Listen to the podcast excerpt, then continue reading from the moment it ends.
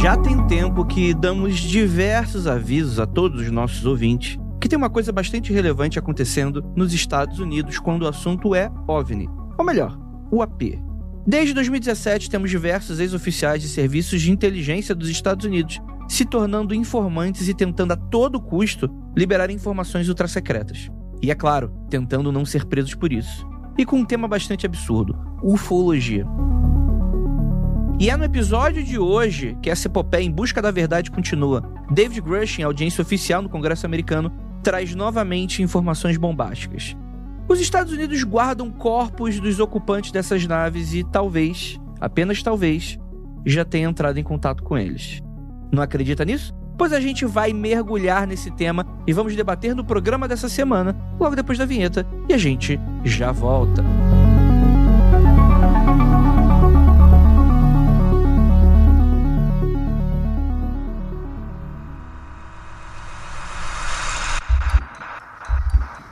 Não há nada de errado com seu áudio. Adentramos agora através dos seus sentidos. Estamos preparando você para o que vai acontecer nos próximos minutos. Além do que conhece por tempo e espaço, o contato com algo além. Não conte para ninguém e nunca olhe para trás, pois este é Mundo Freak Confidencial.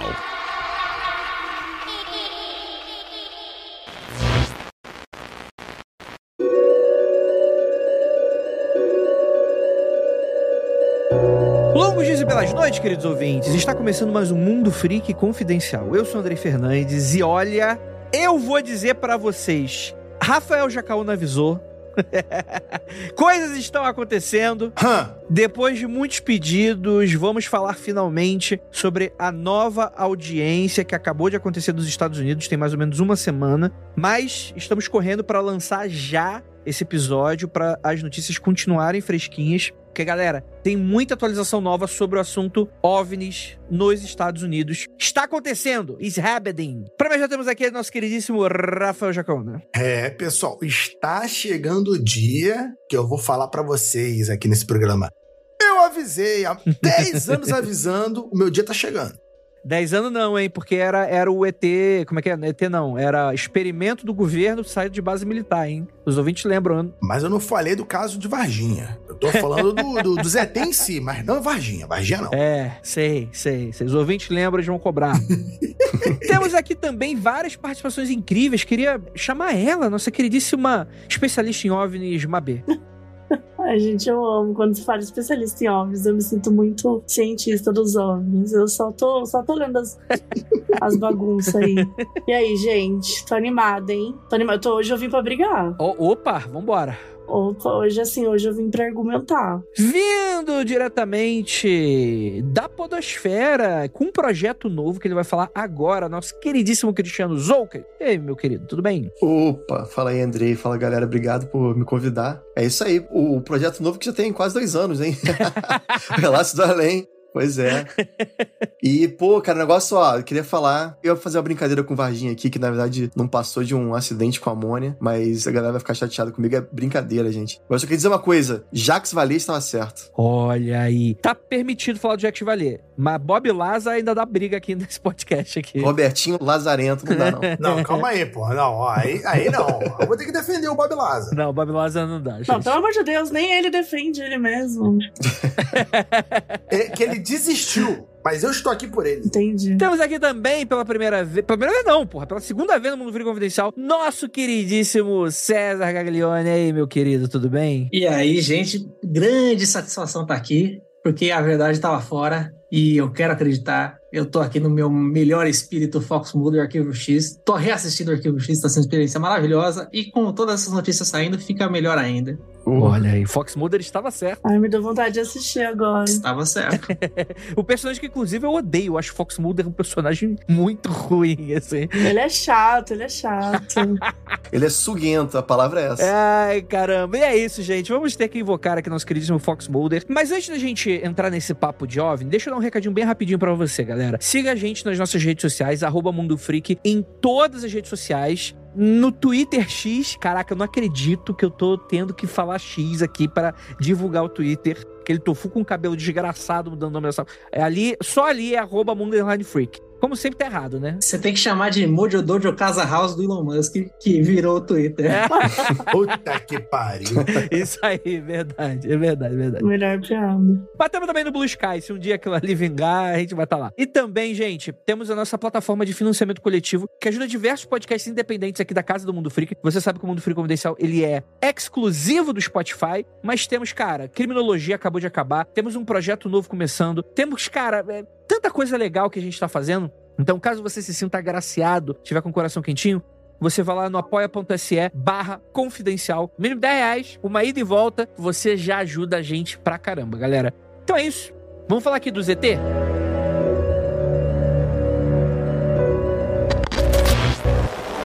This episode is brought to you by Shopify. Forget the frustration of picking commerce platforms when you switch your business to Shopify, the global commerce platform that supercharges your selling wherever you sell. With Shopify, you'll harness the same intuitive features, trusted apps, and powerful analytics used by the world's leading brands. Sign up today for your $1 per month trial period at shopify.com slash tech, all lowercase. That's shopify.com slash tech.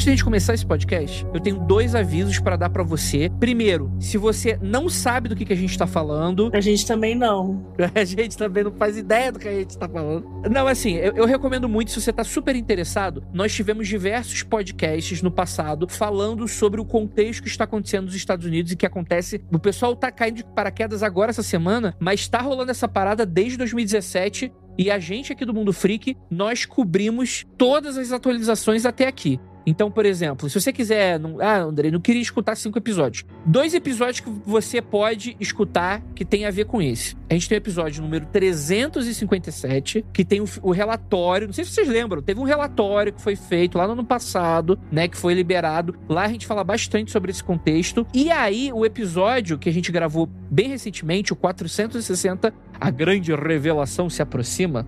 Vários. Eu tenho que pensar qual vai ser o título desse, né? Porque Tem que ter um apelo. Tem que ter um apelo aí. Mas aí você vai entender ainda mais o contexto do episódio que a gente vai falar agora. Que hoje a gente vai dedicar bastante, não apenas sobre a audiência ali, novamente, do David Grutch, a segunda audiência que ele participa e faz altas revelações bombásticas. Pra quem já tá acompanhando com a gente, sabe que 90% do que ele fala ali, ele já tinha falado em outros lugares. Só que aqui a diferença é que ele colocou a mãozinha na Bíblia lá, o que significa que ele colocou o bumbum na janela. Se ele estiver mentindo, ele vai em cana. 5 a 10 anos em Guantánamo, multa e a carreira dele acaba. Então isso faz parte do que a gente gosta de falar aí, da seriedade desse caso, né? E segundo é, o time da casa hoje, ele é um outro time, porque a gente gosta de diversidade, a gente gosta de chamar o máximo de pessoas possíveis. Tirando o Rafael Jacaúna, que ele é o nosso pet na coleira aqui. E não pode tirar muita coleira, porque senão ele vai pipa voada. Aí já, já sabe. Então é isso. Então o episódio acho que ele vai ter um pouquinho, vai ter um pouquinho de diferença do episódio anterior. E é isso. Bora pro pau aqui. Zolkey, você gostaria de dar um pequeno histórico do que tivemos até aqui, recapitulando os últimos capítulos? O que, que aconteceu nos Estados Unidos até então? Será que você consegue fazer pra gente? Cara, assim, óbvio, tem muitos detalhes que eu acabei já esquecendo, né? É, eu tô meio frio, né, nessa questão do, dos ETs, pra falar a verdade. Agora meu foco é nos fantasmas. Mas assim, o que eu lembro, cara, começou muito com a, aquela história do Lu Elizondo, né? E o Tom DeLonge, né? Naquela, eles criaram o To The Stars Academy meio que pra botar, jogar a merda no ventilador, né? Falar tudo que eles sabiam. O Lu Elizondo veio a público, começou a falar tudo, né? A participação dele lá na, na UAPTF, que é a Task Force, né? A força-tarefa de, de, estu, de estudos, né? Desses, desses objetos não identificados. E trabalhou no Pentágono também sobre isso. E, cara, isso abriu a caixa de Pandora, né? É justamente o que todo mundo queria. O Congresso os senadores começaram a se interessar, a mídia caiu em cima, tipo, como assim, cara, que os Estados Unidos sabem essas coisas e a gente não sabe? Sabe? E a partir daí, cara, essa bola de neve infinita, né? De começa a aparecer novos nomes, novas pessoas, na, é, como o próprio David Gush aí, que a gente estava falando, né? O Ryan Graves. O David Fravor também apareceu com essa história do tic-tac, né? Que bombou na época. Ele contando lá do objeto que ele perseguiu durante um treinamento dele. E, cara, a partir daí, como eu falei, só coisa boa, né? e tem mais coisa para vir, né? Parece que em setembro tem mais, mais revelações aí. Já não é a primeira audiência, né? A gente tá, acho que, lidando a segunda ou terceira audiência, se não me engano. E cada vez mais, mais evidente. Ao mesmo tempo, eles estão com essa preocupação muito grande de não chocar o público. Então, por isso que eles não, não estão colocando fotos, não estão entrando em muitos detalhes, assim, sabe? É tipo, ah, ouvi falar, um amigo de um amigo meu, sabe? E eu, eu vou fazer um adicional aqui ao que o, o João está falando, que dá uma impressão muito grande aquele, aquela edição anterior que nós gravamos, né, com o Rony Vernet e tal. A gente falou que o clima da primeira audiência era um clima muito menos preciso. Né? Os congressistas eles pareciam mais avoados ali no assunto, eles pareciam não estar inteirados completamente no assunto né? Porque era a primeira audiência, ali o primeiro contato, muitos ali foram meio que chamados a quem tinha um interesse chegou, quem queria. E nessa segunda audiência deu para perceber, pelo menos eu, eu percebi, que tinha congressistas fazendo perguntas mais incisivas, coisas mais assertivas, assuntos mais específicos, alguns trazendo assuntos de casos das suas próprias cidades. Tiveram casos, ah, teve umas duas ou três perguntas, que eu, uma delas eu lembro bem, que o cara falou assim: ah, as luzes lá do Texas, se eu não me engano. Phoenix. Phoenix Desculpa. Cad Phoenix. Ele perguntou sobre o Cad Phoenix especificamente e o rapaz disse que poderia falar alguma coisa a portas fechadas e tal. Então eles já vieram com, com, uma ideia melhor do que perguntar dessa vez. Eu acho que numa terceira audiência, coisas serão pesquisadas por eles e aí eles vão trazer mais coisas. Só aquela pergunta daquela que eu esqueci agora, não sei se era uma senadora, enfim, que ela ficou, mas eram materiais biológicos humanos, tipo, ela ficou, né, batendo muito nessa tecla e eu concordo muito com você que eu senti muito essa disparidade entre o primeiro, a primeira audiência e a segunda, que na primeira parecia tinha certos momentos que parecia às vezes um episódio dos Trapalhões, assim. E não que esse não não tenha tido momentos meio esquisitos, mas eu senti que parece que as pessoas estavam mais preparadas, estavam mais interessadas né, no assunto. Tipo aquela parada, me lembrou um pouco os políticos perguntando pro Mark Zuckerberg sobre como funciona o Facebook. Aí aquele tipo de pergunta que, tipo, cara, como assim? E aí dessa vez realmente eles estão bem mais estudados e pelo que parece, a próxima audiência serão com os, os engenheiros, as pessoas cientistas que trabalharam possivelmente na engenharia reversa, né, desses, desses objetos. Aí sim o bicho vai pegar. É, essa questão aí do, da incisividade dos, dos congressistas que estavam lá ficou bem claro e que foi uma, uma coisa assim, na, na outra audiência, na anterior a essa, tinha a participação maior foram de, de de senadores assim de estados que têm uma população densa, mas que são estados menos representativos na, na política americana. Então era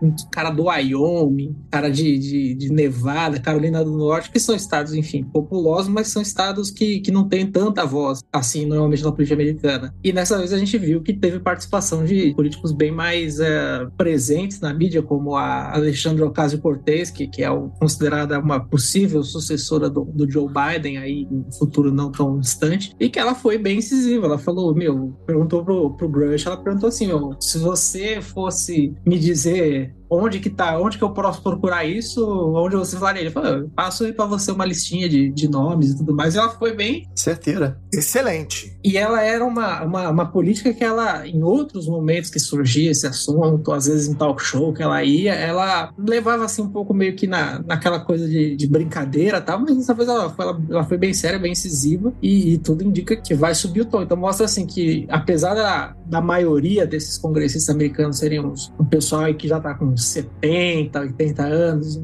os homens brancos estão assim, é uma coisa que várias outras faixas demográficas também, também abriram os olhos e falaram, não, a gente tem que entender isso aí, é, nem que seja para falar que é drone ou qualquer coisa do tipo. Balão da China. Balão. É interessante, para quem ainda tá um pouquinho perdido na discussão, a gente dá um pouquinho desse contexto, que é o seguinte, a gente tá tendo essa onda de vazamentos que estão acontecendo já há alguns anos nos Estados Unidos de pessoas de altos cargos ou que foram ex-membros de altos cargos em instituições de inteligência dos Estados Unidos. A gente tá falando aqui do Pentágono, a gente tá falando aqui da CIA, a gente tá falando aqui de diversos até, porque tipo assim, para quem assistiu Oppenheimer, e eu vou citar isso mais de uma vez aqui, você sabe ali deixa bem claro, fica ali visível a caricatura que é, desde a Guerra Fria, os Estados Unidos, o governo americano, ele é completamente compartimentalizado. Por quê? Para evitar espionagem. Então vamos dizer que, tipo assim, por exemplo, aqui a gente só tem a BIM. Se vazar coisa da BIM, tipo, sei lá, tiver mil pessoas da BIM, enfim, lá, tipo, é como se a BIM fosse, tivesse cinco ABINs diferentes para coisas específicas. Porque se vaza de um, o outro não vai saber, não vai vazar, as informações não estão correlacionadas. Então tem poucas pessoas chaves entre programas que estão fazendo isso. Isso é uma característica benéfica e maléfica. Benéfica porque, de fato, você tem uma, uma certa proteção dessa informação, como eu tô dizendo. É bem mais difícil você rastrear a informação quando a gente tá falando sobre espionagem, espionagem bélica, né? Armamentista e por aí vai. Mas, ao mesmo tempo, isso é muito ruim pro povo americano porque, cara, o presidente, os congressistas, 90% deles não sabem 95% do que tá rolando de investigação. Eles não têm essa noção. Às vezes a gente fala aqui no, no Mundo Freak, fala de Majestic 12, ah, o, o presidente dos Estados Unidos apertou a mão do ET para fazer um pacto. Se isso rolou em algum momento, provavelmente não foi o presidente dos Estados Unidos, porque o presidente dos Estados Unidos é civil e daqui a quatro anos vai ser outro cara, com uma outra ideologia, com uma outra mentalidade. Eu lembro muito daquela. Tem um Harry Potter, né? Que em dado momento, quando é eleito um primeiro-ministro trouxa, né? Aparece um bruxo pra falar, então, a magia existe, né? E aí eu acho que é apagada a memória quando ele sai do cargo, alguma coisa assim. Tipo, é o único cara que pode saber. Mas diferente daqui, na verdade, o que, que acontece? Diversas dessas instituições recebem um dinheiro astronômico e esse dinheiro some lá dentro. Você não sabe o que é feito. E isso é também uma coisa que, em vários momentos da história dos Estados Unidos, foi conflagrado questões de corrupção, questões de o que está sendo feito desse dinheiro, é confiável essas instituições. Vamos lembrar novamente do que a gente falou do episódio anterior, do MK Ultra, né? Pô, muita gente rodou naquela, naquela história lá, né? Então, a maneira como esse tipo de coisa vaza nos Estados Unidos é muito mais difícil e você precisa dessa, dessa figura do informante, que é alguém que trabalhou de dentro e fala: ó, crimes foram cometidos, eu vou tentar falar e não me fuder. Porque, inclusive, muitas dessas pessoas, quando falaram, se fuderam, porque é crime você revelar informações como essa, mesmo revelando crimes que aconteceram. Então vamos dizer, a pessoa que você está denunciando é preso, mas você é preso também. Então isso não facilita com que esses vazamentos aconteçam. E isso que está acontecendo agora nos Estados Unidos, já vou terminar essa explanação, é algo que está sendo extremamente desenhado já tem diversos anos, justamente para que incentive-se pessoas de dentro dessas instituições de inteligência, além de militares, pilotos da aeronáutica, marinha e, e exército americano, né, Navy SEALs e o que seja, para que eles consigam ter a segurança de conseguir falar essas informações. Então, até quando coisas que a gente estiver falando aqui, por exemplo, parece que a gente está sabendo informações de bastidores, mas é porque a gente já está muito dentro do contexto. Então, a gente sabe que essa audiência que teve agora, ela é apenas um passo de todo o contexto geral. O fim não é aqui. O fim a gente não sabe, inclusive, qual vai ser. Mas o passo de hoje, dessa, dessa última semana, é uma construção que já está acontecendo há alguns anos e que provavelmente vai levar de meses a anos para começar a se concluir. Então, a gente está no meio de um processo e eu acho muito interessante, porque tem uma galera caindo de paraquedas agora. Deu para ver no Twitter que tem uma galera completamente que não sabe o que tá acontecendo. E é normal, ninguém é obrigado a saber igual a gente, a gente trabalha com isso, né? A gente gosta desses assuntos. Mas ao mesmo tempo, pessoas com dúvidas que já foram respondidas, com questionamentos que não fazem sentido dentro desse contexto, pessoas que não viram audiência estão opinando. Tem, não tem exatamente muito problema, vai, vai da maneira como a pessoa acaba recebendo essas informações da mídia tradicional também, né? E que, cara, a gente tá avisando já tem cinco anos aqui no Mundo Freak tem coisa grande acontecendo e quem tá de bobeira tá de bobeira. Daqui a pouco vai aparecer vídeo do ETzinho aí, a galera vai caralho, de onde que isso veio, caralho? Eu vou adicionar duas informações importantes para contextualizar isso que você tá falando. Que a primeira é aquele vídeo que saiu no New York Times, que foi em 2017, não foi? Aquele. Sim, 2017. Aquela gravação aquilo ali foi uma, um primeiro, oficialmente, o governo americano falando que aquilo ali é de verdade. Isso. Gimbal, era o Gimbal. Ele já tinha vazado, mas não tinha a oficialidade dele pelo governo. E aí, em 2017, o governo sacramentou: não, não, esse vídeo é de verdade. A partir dali, coisas começaram a acontecer bem devagar, mas começaram a acontecer. E a segunda coisa, para deixar bem claro, os congressistas americanos eles estão cavando muito pelo lado de vocês, das Forças Armadas, precisam prestar contas pro povo americano. Então, eles estão fazendo questão de salientar muito que o povo, é, a questão do dinheiro dos impostos nos Estados Unidos, ela pesa demais na política. A gente tem uma percepção bem diferente disso no Brasil, mas nos Estados Unidos isso pesa de uma magnitude que eu mesmo não consigo entender exatamente. Então eles fazem muito essa questão para ter o apoio do povo. E se eles tiverem um apoio cada vez maior do povo atrás desse dinheiro que os congressistas estão gastando, eles vão ter sempre o aval do público para continuar. E é mais difícil de embarrear essas investigações. É, é menos preocupação sobre o assunto, né? Não é que os, agora os congressistas estão preocupados com alienígenas. Tipo, não. Eu, eu sinto que é muito mais isso também uma forma de surfar e defender suas próprias pautas. Sim. De falar sobre o seu partido, de falar sobre o que você vai fazer. Então, você vê que existe como como acontece no Brasil, como acontece em política no mundo inteiro, né? A galera aproveita as pautas que estão rolando para poder tentar vender uma ideologia, para vender os, suas próprias ideias e surfar ali no rolê. Né? E tem o, é a primeira vez que os republicanos e democratas concordam em algo, né? Tem até uma cena nessa audiência que os políticos dos dois lados deram tipo um hi-fi, assim, tipo, eles estão juntos nessa, assim, parece. E realmente, como o Jaca bem falou, né? É, o negócio é o follow the money, né, cara? Tem existem, como o próprio Andrei falou, do, do Black Budget, né? Várias são, são é, um, é um dinheiro que é do contribuinte. O americano gosta de saber para onde vai, né? I pay my taxes. Ele quer saber para onde vai o dinheiro dele. E, cara, por mais que seja tipo 0,0001% né, da renda total, é coisa pra caramba. São muitos milhões de dólares. E vão para esses lugares aí que ninguém sabe, sabe? Pra pagar gente para estudar ET, né? É muito louco. Cara, uma coisa, uma coisa que eu acho muito doida é que, no, assim, acompanhando um pouco o debate público americano, as preocupações são duas, né? Essa questão dos impostos, onde está indo o dinheiro, e a preocupação da segurança nacional. E eu falo, caraca, são só essas duas assim, é, preocupações ou essas duas, esses dois temas de reflexão que eu falo, caraca, tem tanta tanto mais coisa que isso pode impactar para além da segurança nacional e do, dos impostos que eu falo, meu, Sim. o americano, o debate público americano, ele é muito, ele é muito zoado nesse nível, porque, pô, tem uns, uns impactos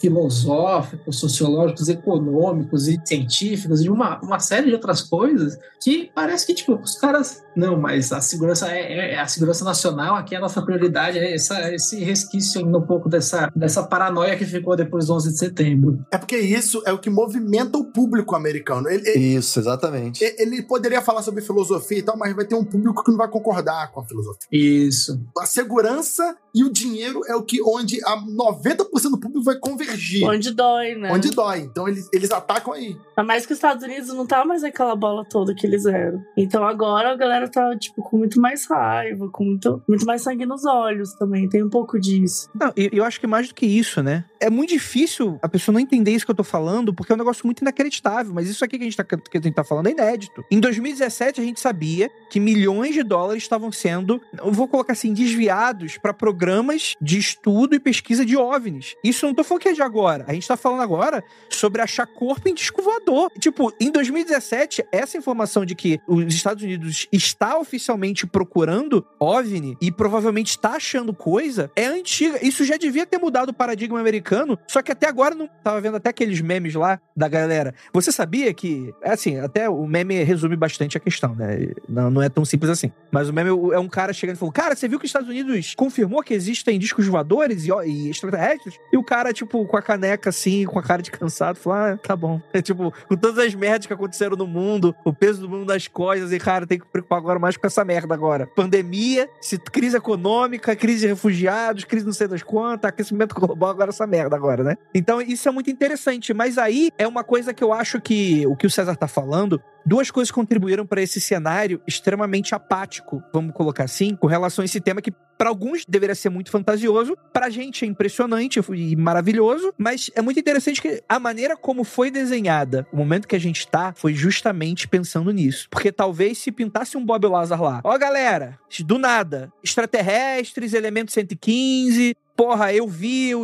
Tipo, provavelmente ia ser levado muito menos a sério. Qual é a maneira de levar a sério? É você pintar esse cenário, cara. A gente não tá falando de ET. A gente tá falando sobre a grana do contribuinte e de um provável 11 de setembro que pode estar prestes a acontecer se a gente não fazer alguma coisa. Então o americano vai levar essa merda mais a sério, com essa skin de chatice, Sim. do que de fato se chegar alguém muito com uma narrativa fantasiosa. Só que aí que tá. A gente chegou num ponto que a narrativa fantasiosa já chegou. É aquela coisa do.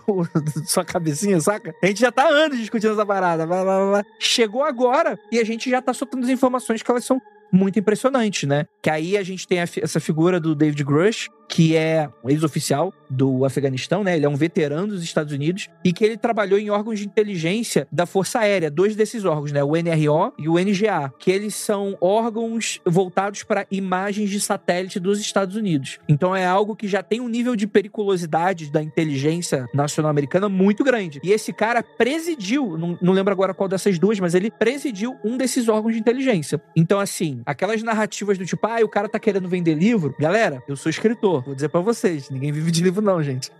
O cara tá jogando fora, uma, uma, tipo, 20 anos de serviço. Que, cara, o cara não deve ganhar pouco pra, pra ser líder desses órgãos de inteligência, galera. Ele é um cara que tem muito a perder fazendo isso. Sim. Cara, ele tem muito a perder. O, o André, só que fazer um comentário sobre o que você tinha falado antes. O Lo Elizondo falou em uma entrevista, já tem tempo isso, que foi proposital essa questão deles começarem a abordar isso tudo por esse viés de tipo, olha, existe algo sobrevoando é, e desafiando a nossa soberania, né, do espaço aéreo americano. A maneira como isso foi colocado por eles foi justamente para dar início a esse debate, porque se fosse, ah, gente, tem os ET, vamos estudar os ETs, se fosse um, um, um pro outro caminho, isso não teria acontecido. Então, quando você bota esse medo, tipo, olha, tem coisa aqui em cima da gente, a gente não sabe o que, que é, isso causa, né, uma comoção muito maior. E por isso que foi da maneira como foi, entendeu? Isso é muito importante. E vamos agora pro conteúdo que a gente teve aqui dessa audiência, né? Porque a galera quer o comentário.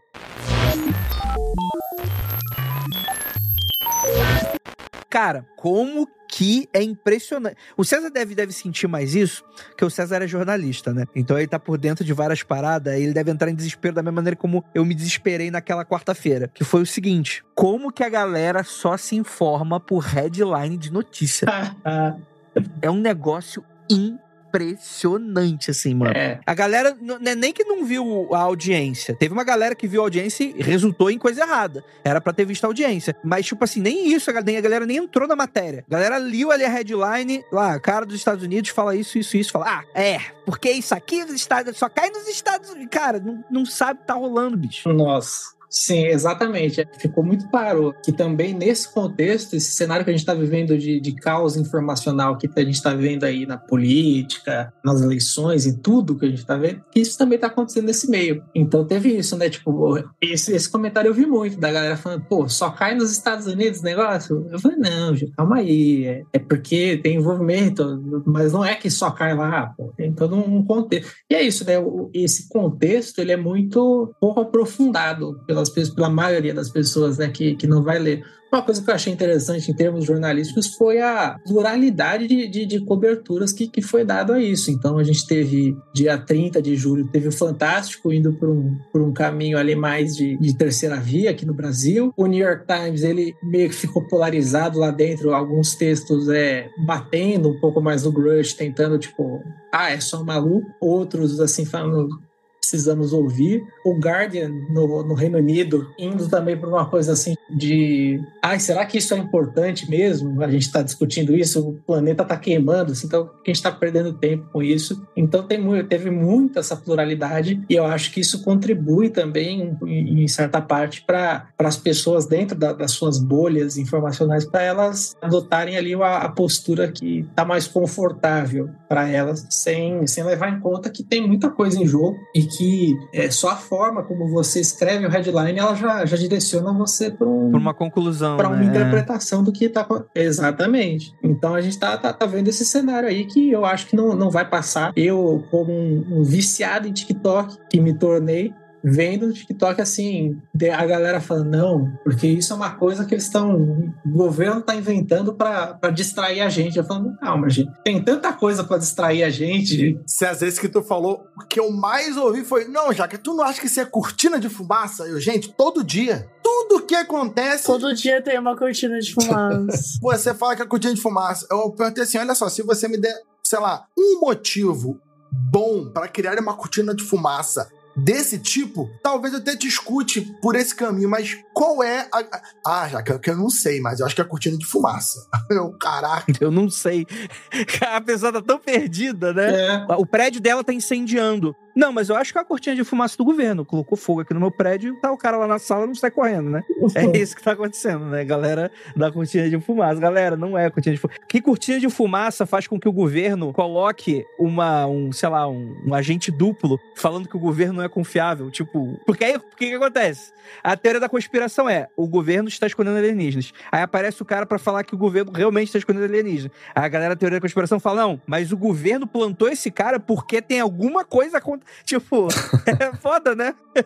É muito isso. Eu, tô, eu vendo os comentários de americanos, a galera que é mais de, de, de direita, assim, e, os direitos estão colocando extrema direita, o pessoal ali mais ligado no Trump, no Make America Great Again, eles estavam falando, ah, porque se o governo falou que os aliens existem, eu não acredito. aí, cara, aí, aí, aí nossa, realmente não sei como discutir com um negócio desse. Como que você não tem como você, você fala, cara, não dá. É, é um jogo de perde-perde, não tem o que fazer, né? É, exatamente, tem que fazer. Não, só é legal quando é misterioso, né, gente? Pô, quando você bota assim a luz da, da realidade, fica chato, né? Tava legal, é meio que isso. Mas meio que é isso, né? Mostrar o tubarão do Spielberg que acabava com a graça da parada, né? Tipo, é meio essa parada, assim. É, exatamente.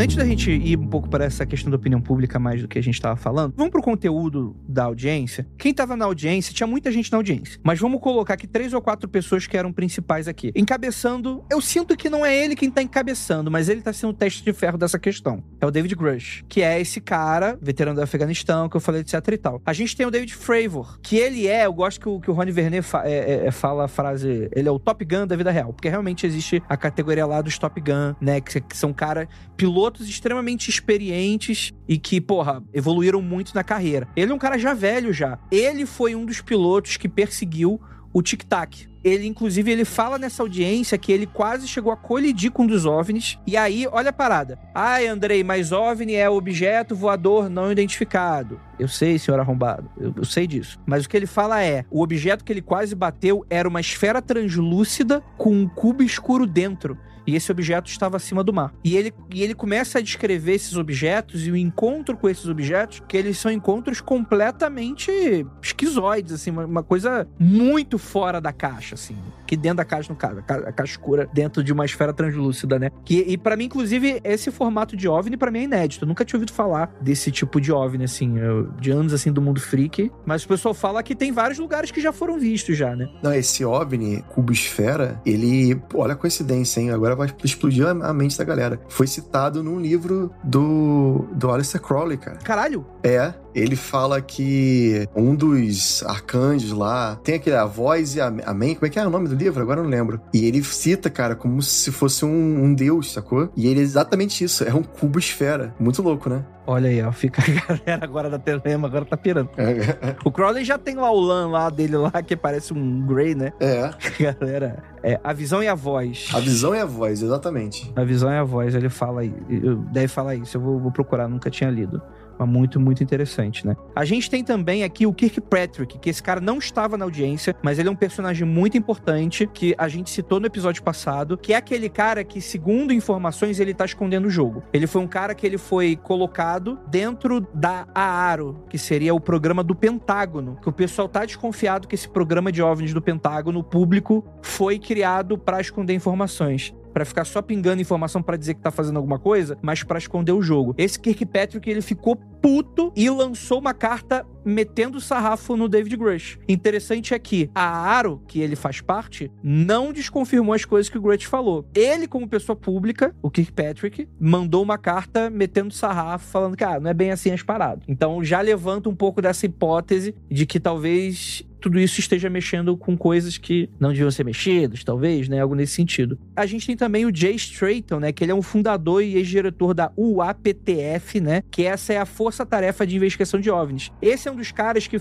foi responsável pela revelação do Tic Tac, né? Há anos atrás. E ele foi o cara que enquanto o David Grush ainda tava no. que ele pediu demissão para se tornar informante, né? Enquanto o David Grush estava na liderança aí da, da, de uma das instituições de inteligência, foi ele que falou pro, pro David Grush: David Grush, junta o máximo de informações possíveis e vamos denunciar essa parada. E aí foi uma parada que eu também escutei muito de argumentação: ah, o cara não viu nada ao vivo, ele escutou de pessoas. Parece que ele, ele chegou no, sei lá, pegou uma pessoa na padaria e perguntou: Você já viu um OVNI? Gente, pelo amor de Deus, né? Um dos argumentos que eu também escutei bastante foi: Jaca, eu não entendo como eles não têm uma placa, um material para provar. Eu falei assim: gente, alguém já entrou num prédio público e tentou sair com um pendrive lá de dentro, assim? Imagina uma base militar ultra secreta. É, o último que fez isso tá, tá perseguido aí da Interpol, da parada toda, né? Eu, eu tentando explicar o pessoal na live: você não entra com. Você não sai com uma placa de material alienígena debaixo do braço. Esse negócio aí é altamente secreto, o negócio é muito filtrado. Você não, não, não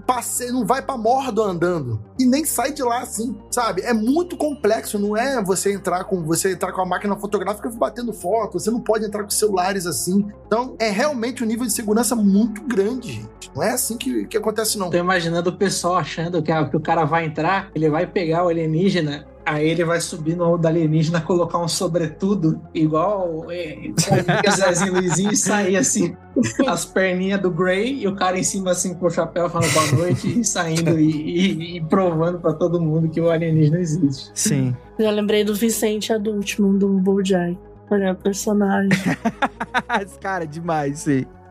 Total, total. Cara, e é impressionante porque é, tudo que vocês estão falando é real. O David Grush, inclusive, ele só não tá preso porque ele com a ajuda de diversos congressistas, passaram uma série de leis que permitiram com que ele revelasse algumas paradas. Mas ele mesmo fala, durante a audiência inteira ele fala, é feita uma pergunta e ele não nega, ele fala, só posso dizer isso a portas fechadas. Porque tem alguns congressistas com nível de... que pode receber essa informação, mas a público a pessoa não pode. No momento que o cara falar, o cara é preso. Ele é muito bem assessorado, né? É. Muito bem assessorado, muito bem assessorado. Dá pra ver isso. E aí que tá, essas 40 pessoas que esse cara falou, a gente está falando são de altos oficiais de inteligência lá dentro. A gente está falando sobre pessoas que viram ao olho nu, pessoas que sofreram acidentes em testes desses OVNIs. Gente está falando sobre pessoas que fizeram relatório, pessoas que viram as fotos, pessoas que viram ao vivo. O próprio David Grush é o tipo de coisa. Estão cobrando David Grush a ideia é como se ele fosse um engenheiro que participou dos testes. Quando ele não é um engenheiro, ele é o cara que estava no alto comando. Ele não estava ali para fazer teste nenhum. Ele nem pode. Ele estava no negócio de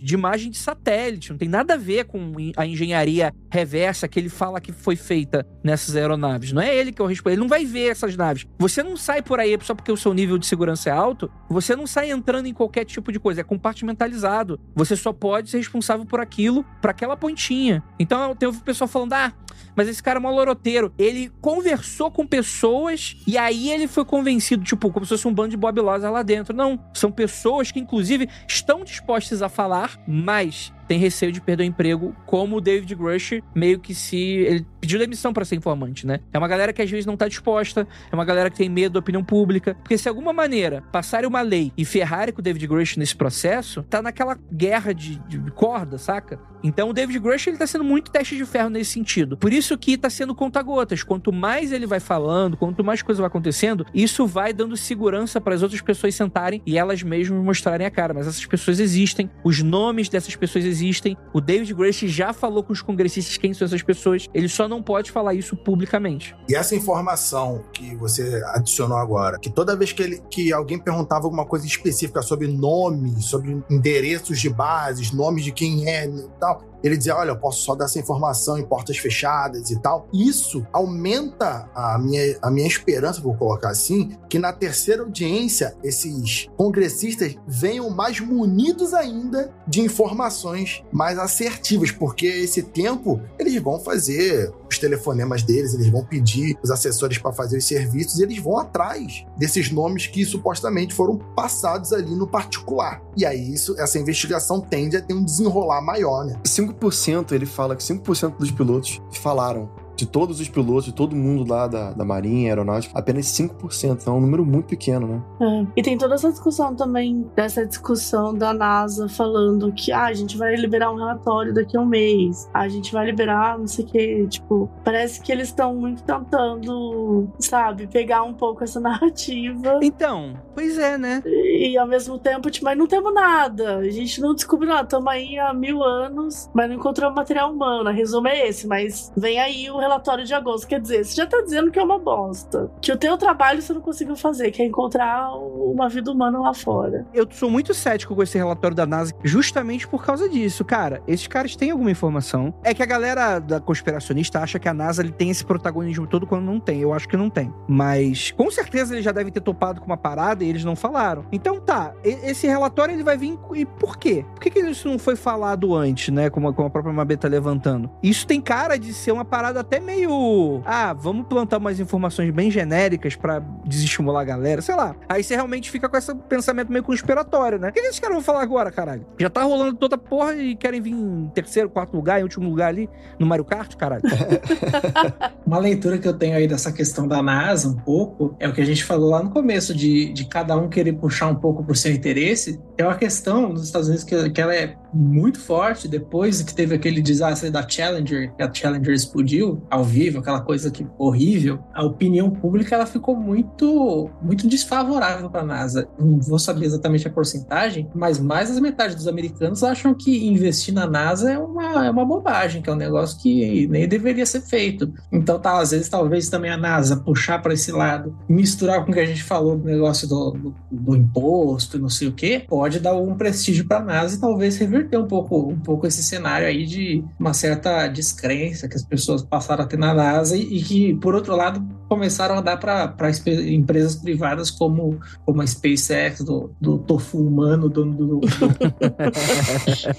Adorei o tofu humano. tofu humano é muito bom. Que não deve ser nomeado. Dono do X, né? A, cara, a NASA parece às vezes tipo um tiozão que quer né, entrar no meio dos jovens Sim. e fala, gente, eu tomo, tomo por dentro aí do hype também, sabe? Tipo Hello, isso. Fellow kids. Tipo, gente, alguém tem maconha? Alguém tem maconha? Eu sinto que é um tio assim. É. e aí, jovens, vocês têm maconha? Eu também tenho essa sensação, assim. Se você vê o diretor da NASA, ele tem, ele passa muito essa vibe. O Bill Nelson, ele é muito Hello, fellow kids, assim, sabe? É. hello, fellow kids. A impressão que eu tenho da NASA assim, totalmente tirado da minha imaginação, tá? É que a NASA tem aquele híbrido de piloto civil e piloto militar. E aí, meio que a galera que é mais voltada pro ramo militar, eles são meio que instruídos a calar a boca. Fala assim: olha só, tu vê alguma coisa, tu fica na tua, tu passa pro pai, aqui pros militares, e, e deixa e deixa a NASA de boa, porque a NASA é civil. Se você passar as coisas lá pros civis, uma hora ou outra alguém vai, alguém vai vazar, porque eles não são tão bons quanto a gente, militar. Então eu tenho a impressão que a NASA sabe de algumas coisas, mas esse sabe de algumas coisas é, depende das pessoas que, que viram contarem essas coisas, e essas pessoas não contam.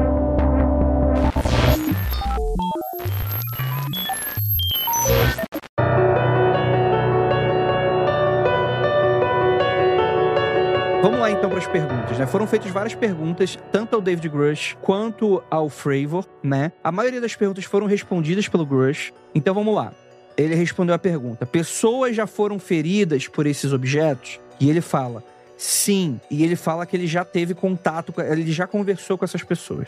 Outra coisa, assim, bombou muito no Twitter, aquela coisa do veículo de natureza exótica, que eu até usei também, e o, como é que é? Objeto... Transmediático. É, orgânico não humano, né? Biológico não humano, né? É, que ele ficava falando biologics, né? É o termo que ele usa. É, porque, tipo assim, ele responde de maneira muito esquiva, justamente. Se ele fala, ah, o homenzinho verde isso, ah, é porque o disco voador aquilo. Isso cai nessa... No, no, ele acaba caindo no folclore. Então ele usa de maneira esquiva, até porque também a gente não sabe o que, o que, que são essas essas coisas. Sim. A gente não sabe se é extraterrestre, a gente não sabe o que é. E o veículo de natureza exótica é, cara, é um resumo para veículo que não faz sentido ter sido construído pela gente ou por uma nação vizinha. É um negócio tão diferente, avançado, alienígena no, no sentido, né, da, amplo da, da palavra, que é que não dá pra falar que é só disco voador, porque tem outras formas, tem outras questões, então ele precisa falar dessa forma. E a galera zoando, ah, vai ver que ele, sei lá, viu uma capivara no Gurgel, que é um, né, um veículo de natureza exótica e sei lá, um,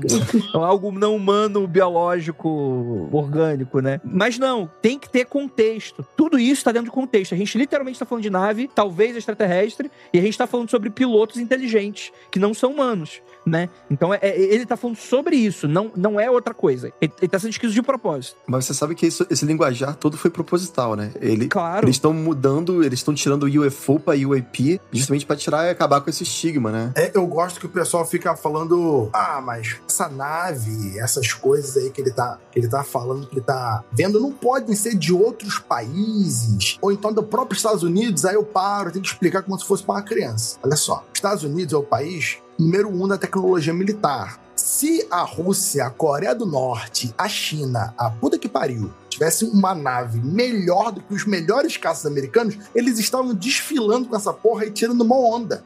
Eles não estavam escondendo. Eles estavam mostrando, Estados Unidos, nós temos uma nave, uma tecnologia melhor do que a sua. Porque é isso que o poder militar faz parte. Você, quando a, na corrida ali, Guerra Fria, assim que a União Soviética arrumou uma bomba atômica, ela mostrou que tinha bomba atômica. Ela não ficou fazendo joguinho.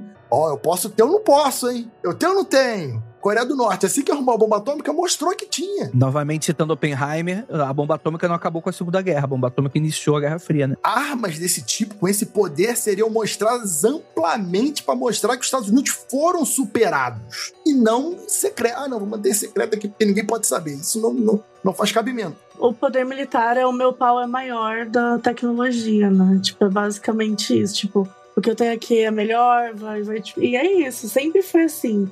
A vida toda foi sobre mostrar que, ó, tem um negócio aqui que é melhor que o seu, hein? Ó, tá vindo, hein? Então, assim, é, meu, os caras simplesmente fizeram isso há décadas, assim. Então, não dá pra esperar mesmo que, não, de repente, eles têm algo melhor e não estão mostrando. Não faz sentido nenhum. E eu, parafraseando o David Fravor numa uma reportagem antiga, uma entrevista que ele fez, perguntaram assim: Cara, você acha, você não acha que isso possa ser da China ou da Rússia? E ele respondeu assim: Cara, eu espero que não, eu espero que seja extraterrestre, porque se for da China da Rússia, a gente tá muito ferrado. tipo, When you need mealtime inspiration, it's worth shopping Kroger, where you'll find over 30,000 mouthwatering choices that excite your inner foodie. And no matter what tasty choice you make, you'll enjoy our everyday low prices, plus extra ways to save, like digital coupons worth over $600 each week. You can also save up to $1 off per gallon at the pump with fuel points. More savings and more inspiring flavors make shopping Kroger worth it every time.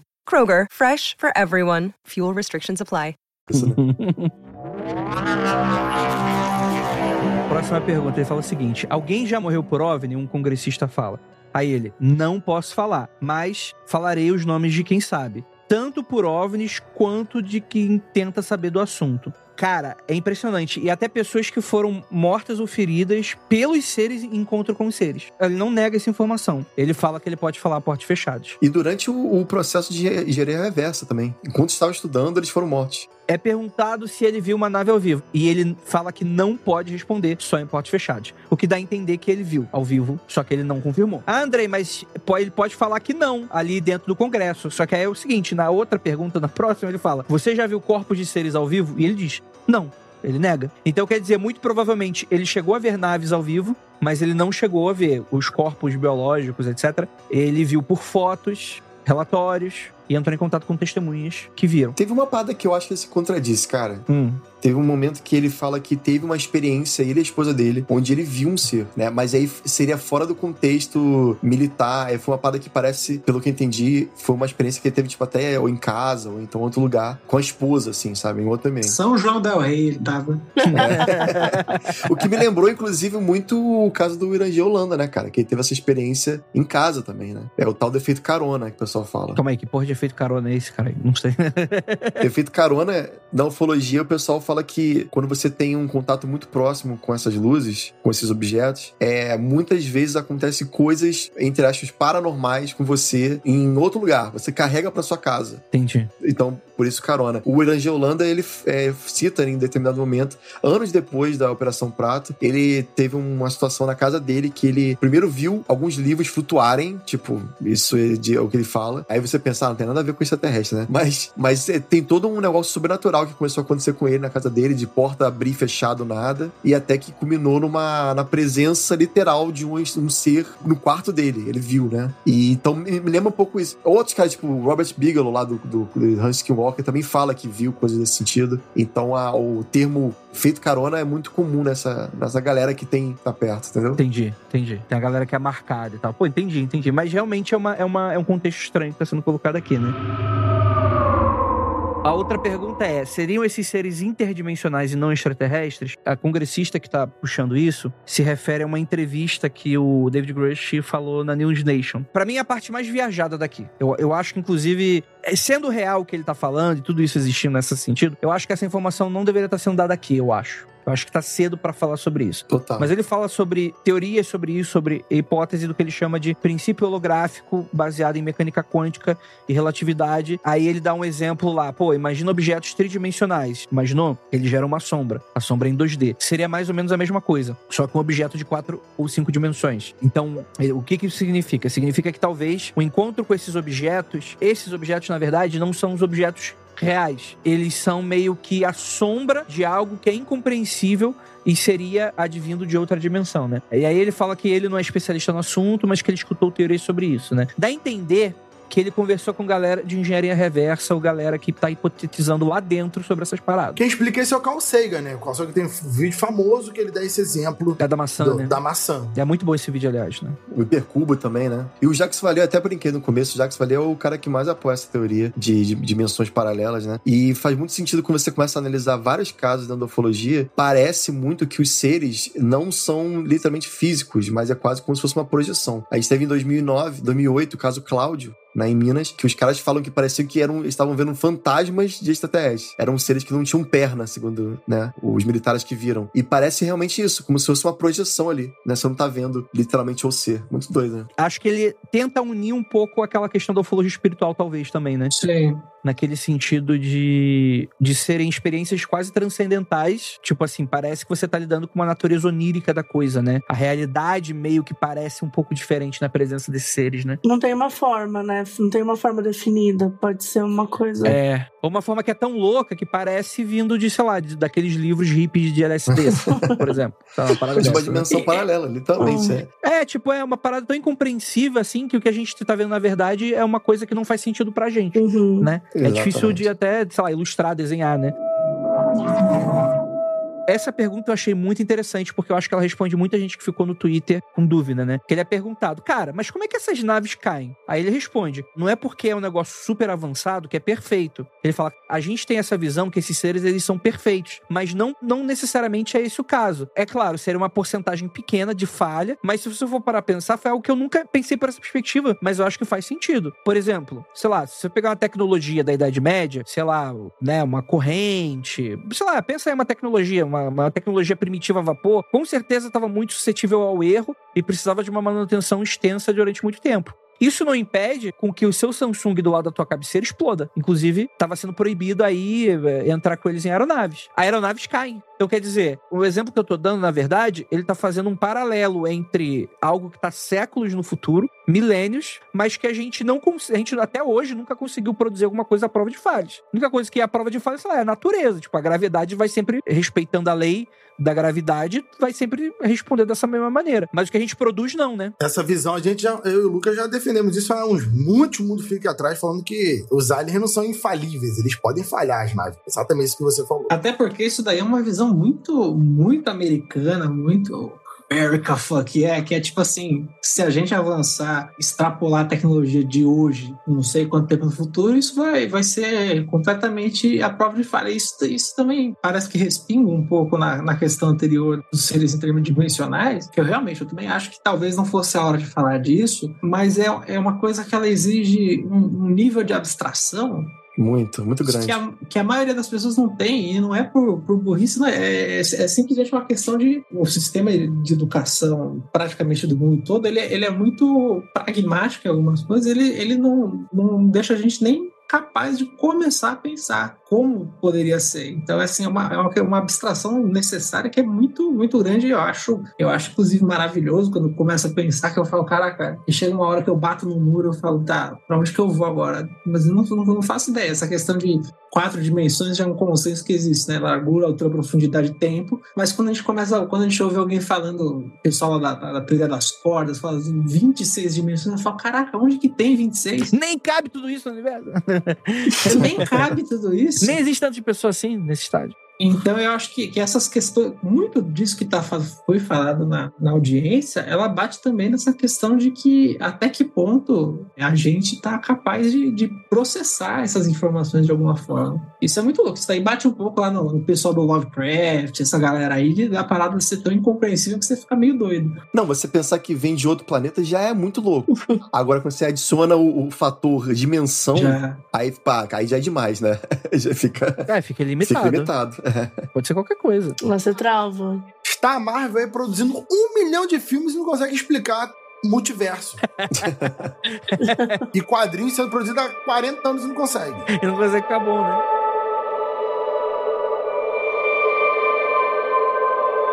Teve um congressista americano, Getz. Esse cara aí é meio polêmico, tá? Mas ele fala de uma situação que ele passou, que ele, ele mesmo dá o relato dele, né? Ele não faz uma pergunta necessariamente, mas ele dá um relato Inclusive, eu vi notícias rolando recentemente que, cara, foi um relato muito engraçado. Que ele chega que ele, mais dois congressistas, bateram ali numa nave. Numa nave. Bateram numa.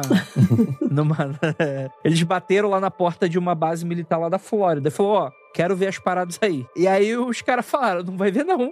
E aí eu lembro que eu tava vendo esse relato e a mulher que tava, que era congressista que tava com eles, ficou puta e, e, e, deu uma declaração, falou assim, ah é? Não, não quer deixar a gente ver não? Beleza, então a gente vai passar um projeto de lei e a gente vai liberar essa porra toda. E aí tá nessa promessa de, desse negócio, mas o Gats, ele teria sido o único desses, desses dois, desses três, que teria conseguido entrar em parte da base e foi mostrado algum nível de material para ele. E ele falou que, cara, ele viu fotos de alta definição, de objetos, né? E ele fala, a imagem da aeronave não pode ser associada em nada do que é humano, nem Estados Unidos, nem qualquer outro país. E ele falou que, inclusive, ele já viu tecnologia ultra secreta dos Estados Unidos e ele fala que nada se compara com o que ele viu. Ele afirma também que tem relatos de naves, tem uma foto, olha que engraçado, gente, de que, de alguma maneira, esses UAP, eles têm algo que dá meio que uma... desativa os sensores dos jatos, sensores e câmeras. Olha que loucura. E aí, a gente tem uma foto que é de um dos pilotos que depois de ter todos os sensores e, sei lá, coisas da, da nave desativados, ele puxa o celular de dentro da cabine e tira a foto do OVNI com o celular, porque ele não conseguiria fazer isso com a própria aeronave. Olha que doido. E, e o congressista fala, cara, que ele, ele viu a foto e dá para ver. Tipo, o cara de dentro da cabine, plá, tirando a foto com, com, com o celular. Tipo assim, a foto do celular do cara. Isso é muito maluco, mano. Isso é muito louco. A gente tá vivendo nessa realidade, né? Isso é muito maluco, né?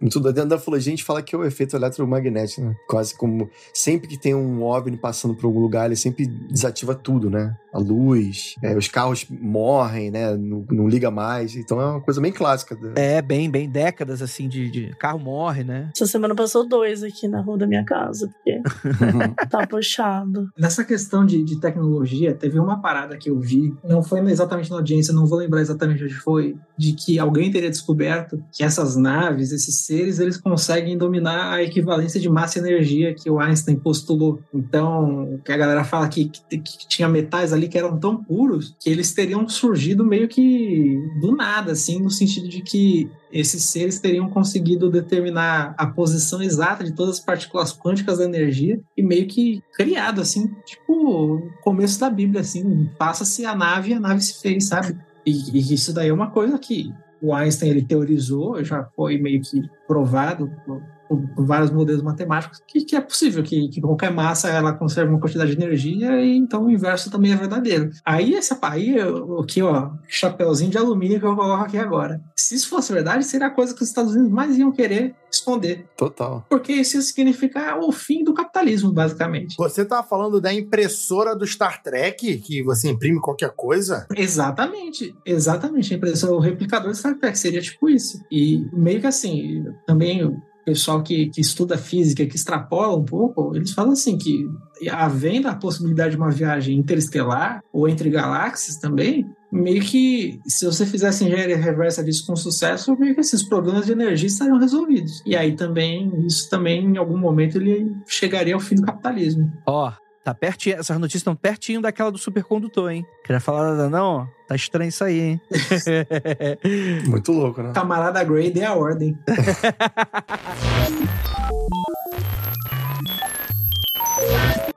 Me lembrou a história do, dos metamateriais, né, cara? Teve aquela explosão em Ubatuba, em 57, que os caras conseguiram pegar, né? O Boaventura tava até envolvido nisso, que tinha um dos pedaços. Sim. E aí levaram pro laboratório e viram que, tipo, tinha um, um, um grau de pureza bizarro, assim, tipo, era 99% magnésio. E aí os caras falam assim, cara, dá pra gente fazer isso aqui hoje em dia com a nossa tecnologia? A gente tem como fazer isso. Mas, tipo, um centímetro cúbico dessa porra aqui seria, tipo, bilhões de dólares, sacou? E, obviamente, em 57 não, se, não existia a tecnologia para fazer isso. Então, é realmente isso que você está falando, né? É uma, eles parecem que conseguem criar de uma maneira, de materializar o negócio. Impressionante mesmo. É, né, cara, e aí é o que eu falo. Talvez a gente.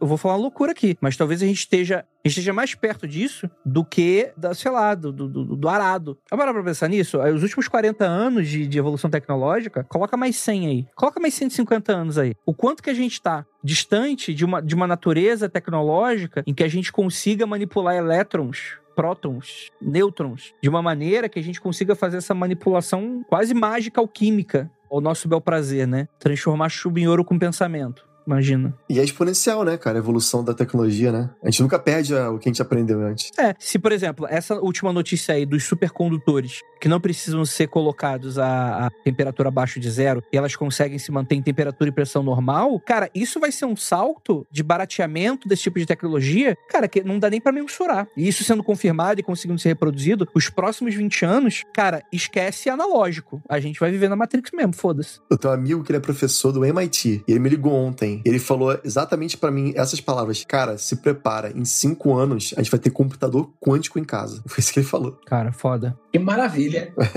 Olha, estão prometendo carro voador até hoje, não sei não. É verdade. E você conseguiu o Twitter, não tá feliz não? Pô, você prefere Twitter ou carro voador? Oh, que delícia. O X, X aí. X do seu coração.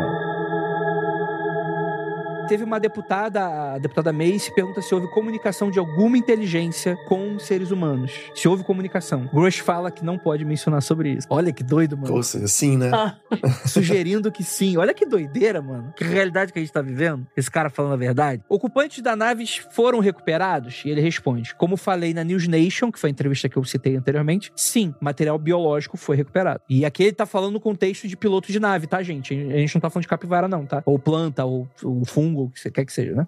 Aí ele fala há documentações, fotos e vídeos desses seres. Eles existem. Ele teria visto e conversado com pessoas que viram também, né? Aí perguntam: quem está financiando os programas ultra secretos? E ele fala que ele vai informar os nomes das pessoas que sabem também a portas fechadas. Então, em teoria, depois dessa audiência, os congressistas não sabem dessa porra toda, tá, gente? Então, espere uma próxima audiência muito mais muito mais recheada, tá? Aí teve um outro congressista que perguntou: esses objetos tinham asas? Aí fala: não. Ah, não, desculpa. Essa pergunta desses objetos tinham asas é feita pro Top Gun, porque ele é perguntado logo em seguida, né? A sua aeronave estava com mísseis? Ele responde: não, nunca andei em treinamento com ela armada. Perguntaram: se você pudesse atirar no Tic Tac, que é aquele OVNI lá, coloca aí no Google. Ele pergunta: você atiraria? E ele fala: não, me deixariam comendo poeira. E aí o cara meio que se liga que ele não tá falando, tipo, não é uma parada comum, assim. Logo depois, o, o Top Gun, ele fala, o Tom Cruise lá, ele fala que... Dave Fravor. É, o Fravor. Ele fala que, cara, é uma parada que tá muito além das capacidades. Aí é perguntado, esses OVNIs estão explorando nossas capacidades, nossas fraquezas e nossas vulnerabilidades? Sim. E aí, é uma ameaça aos Estados Unidos? Aí a pessoa fala em potencial. E aqui eu acho que é interessante porque demonstra que talvez provavelmente só não acabaram com a porra toda porque eles não querem, né? Pelo nível de, de avanço tecnológico, né? Do tipo, já rolou de ter agressão, mas nunca a nível do tipo entrar em guerra, por exemplo. Mas sabe-se que, caso eles queiram, vai dar merda. Então, meio que ter- termina aí um pouco da, da entrevista. É uma parada bem bombástica, né?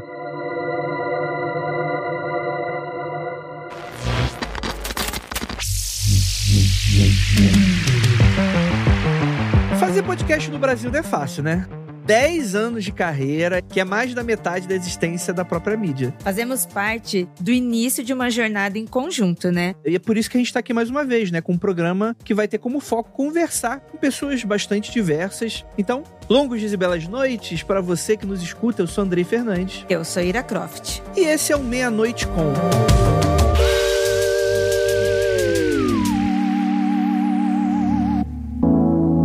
Lançamento dia 4 de agosto, sexta-feira, às 20 horas, no feed do Mundo Freak Confidencial, podcast exclusivo Spotify.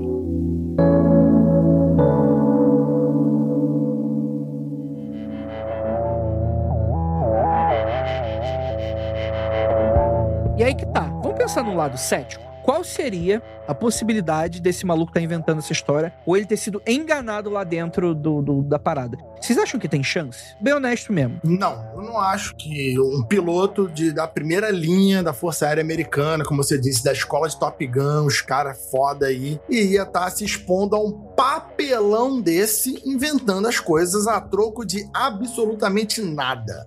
Porque isso aí tem toda a cara, todo o jeito que o cara não tá mentindo. E eu, eu acho que ele ainda tava com a cara assustado ainda, inclusive. Mas e o Bob Lazar? Bob Lazar não, não- não- não- E aí? Bob Lazar nunca errou. não, o Bob Lazar sai que sacanagem. Se errou, foi tentando acertar. Exatamente. O Bob Lazar só errou de, de desistir da, da humanidade. De ficar quieto. O Bob Lazar tá aí falando a verdade desde 89. Ele só errou quando achou que tava errado.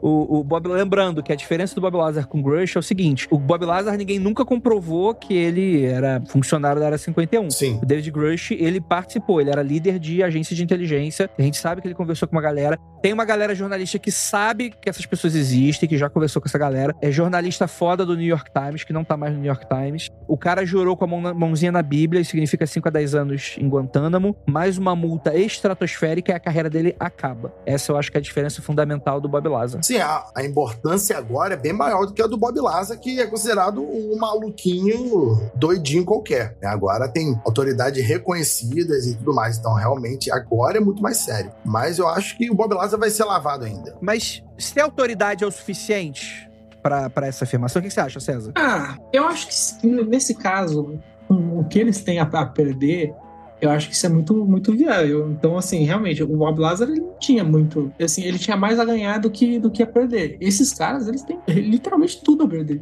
É isso, jurou ali na, na parada e, e eu acho que não, não, assim, eu acho que seria muito difícil eles eles estarem mentindo deliberadamente numa, numa parada dessas, assim. É aquela coisa, assim, indo para um lado um pouco mais cético, assim, eu acredito que eles acreditam nisso. Daí, assim, aí tem todas as evidências que tem que ser vistas e tal, mas, assim, eu não vejo, não, ve, não veria por que eles, eles mentirem numa parada dessa. Mesmo que, que fosse um- uma fraude, que foi feita uma, uma pegadinha do The Office que fizeram com eles ali, que, que a parada tomou proporção grande demais, sabe? Então, assim, eles têm muito a perder. E, assim, é isso que você falou, as pessoas que estão ao redor do caso também são pessoas que têm muito a perder, mesmo que não sejam não sejam enviados para Guantánamo. O pessoal lá do New York Times que saiu do New York Times que tá, tá ainda aí, a, a jornalista da, da- do The Brief também, que é fodona, e assim, são. É tipo assim, eu como jornalista, sempre que eu vou falar de, de paradas, assim, eu vou com, com 18 mil pés atrás. Então, assim, para esse pessoal bancar, pessoas que têm uma credibilidade É muita gente, né? é, a pessoa, pessoas que têm credibilidade, a gente que é jornalista sabe que a credibilidade é meio que a base da, da nossa profissão, para o cara bancar e falar, não, eu vou publicar desse jeito aqui e tal, e, e, e assim tem que ter uma confiança ali no, no- na fonte, no que a fonte está falando e, e- e- e bancar mesmo, e falar assim, não, ao menos acreditar piamente que a, que a fonte tá, que a, que a fonte acredita naquilo, e não de uma forma delusional, nem delusional, abaixei aqui uma, Sasha bilíngue uma forma delirante. Todo mundo tem muita reputação em jogo nisso, né? Do, do jornalista aos próprios delatores. Todo mundo tem muita coisa, tem muito nome em jogo. Eu tendo a pensar um pouco parecido com o que vocês estão falando sobre o fato de que ele tem muito a perder. Como eu gosto sempre de pensar em todos os cenários, tipo, Pra mim, o mais óbvio é que ele tem muito a perder e não faz sentido ele estar mentindo. Mas eu penso, tá, e se ele tá mentindo? Ele tá mentindo porque ele foi enganado ou ele tá mentindo porque ele quer ganhar atenção? Tipo, no fim, é isso que ele quer, ganhar atenção? Tipo, fazer tudo isso pra ganhar atenção? Por quê? Tipo, é um transtorno, é uma vontade, é um ego muito grande, porque não, não justifica. Na forma dele falar também, não é muito possível, a menos que ele seja um psicopata mesmo, você não percebe um ego muito grande. Na verdade, ele, muitas vezes ele fala, dá uma sensação de que ele nem queria estar ali, sabe? Total isso. Eu sinto uma sensação, às vezes, não, não parece que, tipo assim, ele tá super se divertindo estando ali, sabe? Que ele tá sentado ali e fala, ah, beleza, então, vamos ver quem que vai cair no meu papinho hoje, assim, ou, ou se gabar, ou ser arrogante. Pra ele é tipo um trabalho, né? É, é tipo um trabalho. Claramente ele preferia estar jogando banco imobiliário na casa dele, assim. Ele não, Exatamente. ele não tá feliz. Ele não tá feliz de estar ali. Ele não tá feliz. E também tem uma coisa que, que nos Estados Unidos tem, e isso se manifesta de várias formas, tem um porquê histórico e tudo mais, que é essa coisa do cara ele, ele acreditar que ele tá fazendo um serviço em nome do país e que ele tá fazendo aquilo pro, para os Estados Unidos, não Sim. necessariamente pro governo. Né? É, eu sinto que é muito. Eu sinto muito essa sensação de honra. Tipo, eu estou honrando o meu país, porque assim, ao mesmo tempo, tá bom, então vamos, vamos falar que ele tá falando a verdade. Mas se ele não tem prova, né, assim, ele diz que ele pode dizer os nomes, que ele pode. Mas, tipo, ele mesmo não tem prova e ele mesmo não viu as coisas. Por que que ele tá, sei lá, num português muito. Por que ele tá enfiando tanto no cu dele É. se não é nem ele que vai poder. Eu, tipo, eu não sei qual que é o nível de confiança que ele tem nas pessoas envolvidas. Ou ele sabe alguma coisa maior, ou ele sabe algo que é impossível da galera negar. Tipo, como que essa fé nessa galera? É isso que, que mexe muito mais comigo do que o fato dele tá falando a verdade, não é? Que tipo de fé esse mano tem nessa galera pra ele tá lá arriscando tudo da vida dele e, e- e falando isso? Porque se todo mundo negar e todo mundo conseguir minimamente provar que, pô, esse cara tá viajando, não tem nada a ver, não, não esconder o que for, cara, ele tá muito fudido. É, é, ele tá colocando a bunda da janela. Não tem volta, assim. Isso aí é algo que dá. Não dá pra depois falar, ô galera, foi mal, tava doidão. Tipo, principalmente que ele tá levando muita gente atrás, né? Aloprei. É, tipo, aloprei, dá uma aloprada na pandemia, matei 60 mil pessoas. E aí, e aí Zoucas, tem um lado cético aí que bate, assim, nessa questão toda? Cara, pelo menos pra mim não, porque o David Fravor, o, o, o Grush também, são caras muito bem treinados. Né? O David, como a, gente, como a gente sabe, ele é cara líder do, do Black Aces, né? O cara já viu de tudo por aí. Tudo que é do céu o cara conhece. Então ele não, acho que não se confundiria. Muito diferente do Bob Lazar, né? Que foi um cara que na época apareceu sozinho. Muita gente acha que ele inclusive foi tipo um- uma marionete do George Knapp, o jornalista que meio que colocou ele, ele botou ele no mundo assim, né? E deu deu palco para o Bob Lazar falar. E na época o Bob Lazar, cara, sozinho lá, falando que viu tudo aquilo, que viveu tudo aquilo. E ao longo dos anos foi se provando muita coisa ao contrário, né? Muita coisa que ele tava falando, por exemplo, por exemplo, assim, de maneira bem rápida, que ele falava que dentro da área 51 você tinha que botar a mão dentro de um aparelho que lia sua mão, que era um aparelho super futurista. E depois foram descobrir que na mesma época lá, o, acho que o Star Trek mesmo tinha um negócio leitor desse de mão, que foi daí que ele tirou essa ideia. Então tem muita coisa contra o Bob Lazar também, né? Tudo bem, tem uma outra coisa ali que você consegue, pô, isso aqui é estranho, mas de ma- de maneira geral, é, são duas coisas completamente diferentes. David Fravor, aliás, não tá,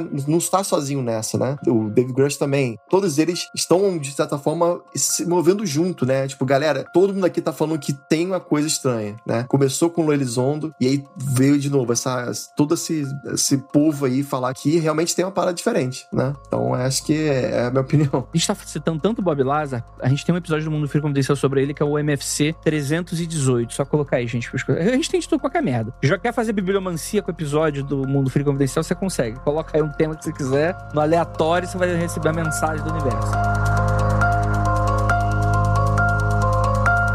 At Evernorth Health Services, we believe costs shouldn't get in the way of life changing care, and we're doing everything in our power to make it possible. Behavioral health solutions that also keep your projections at their best? It's possible. Pharmacy benefits that benefit your bottom line?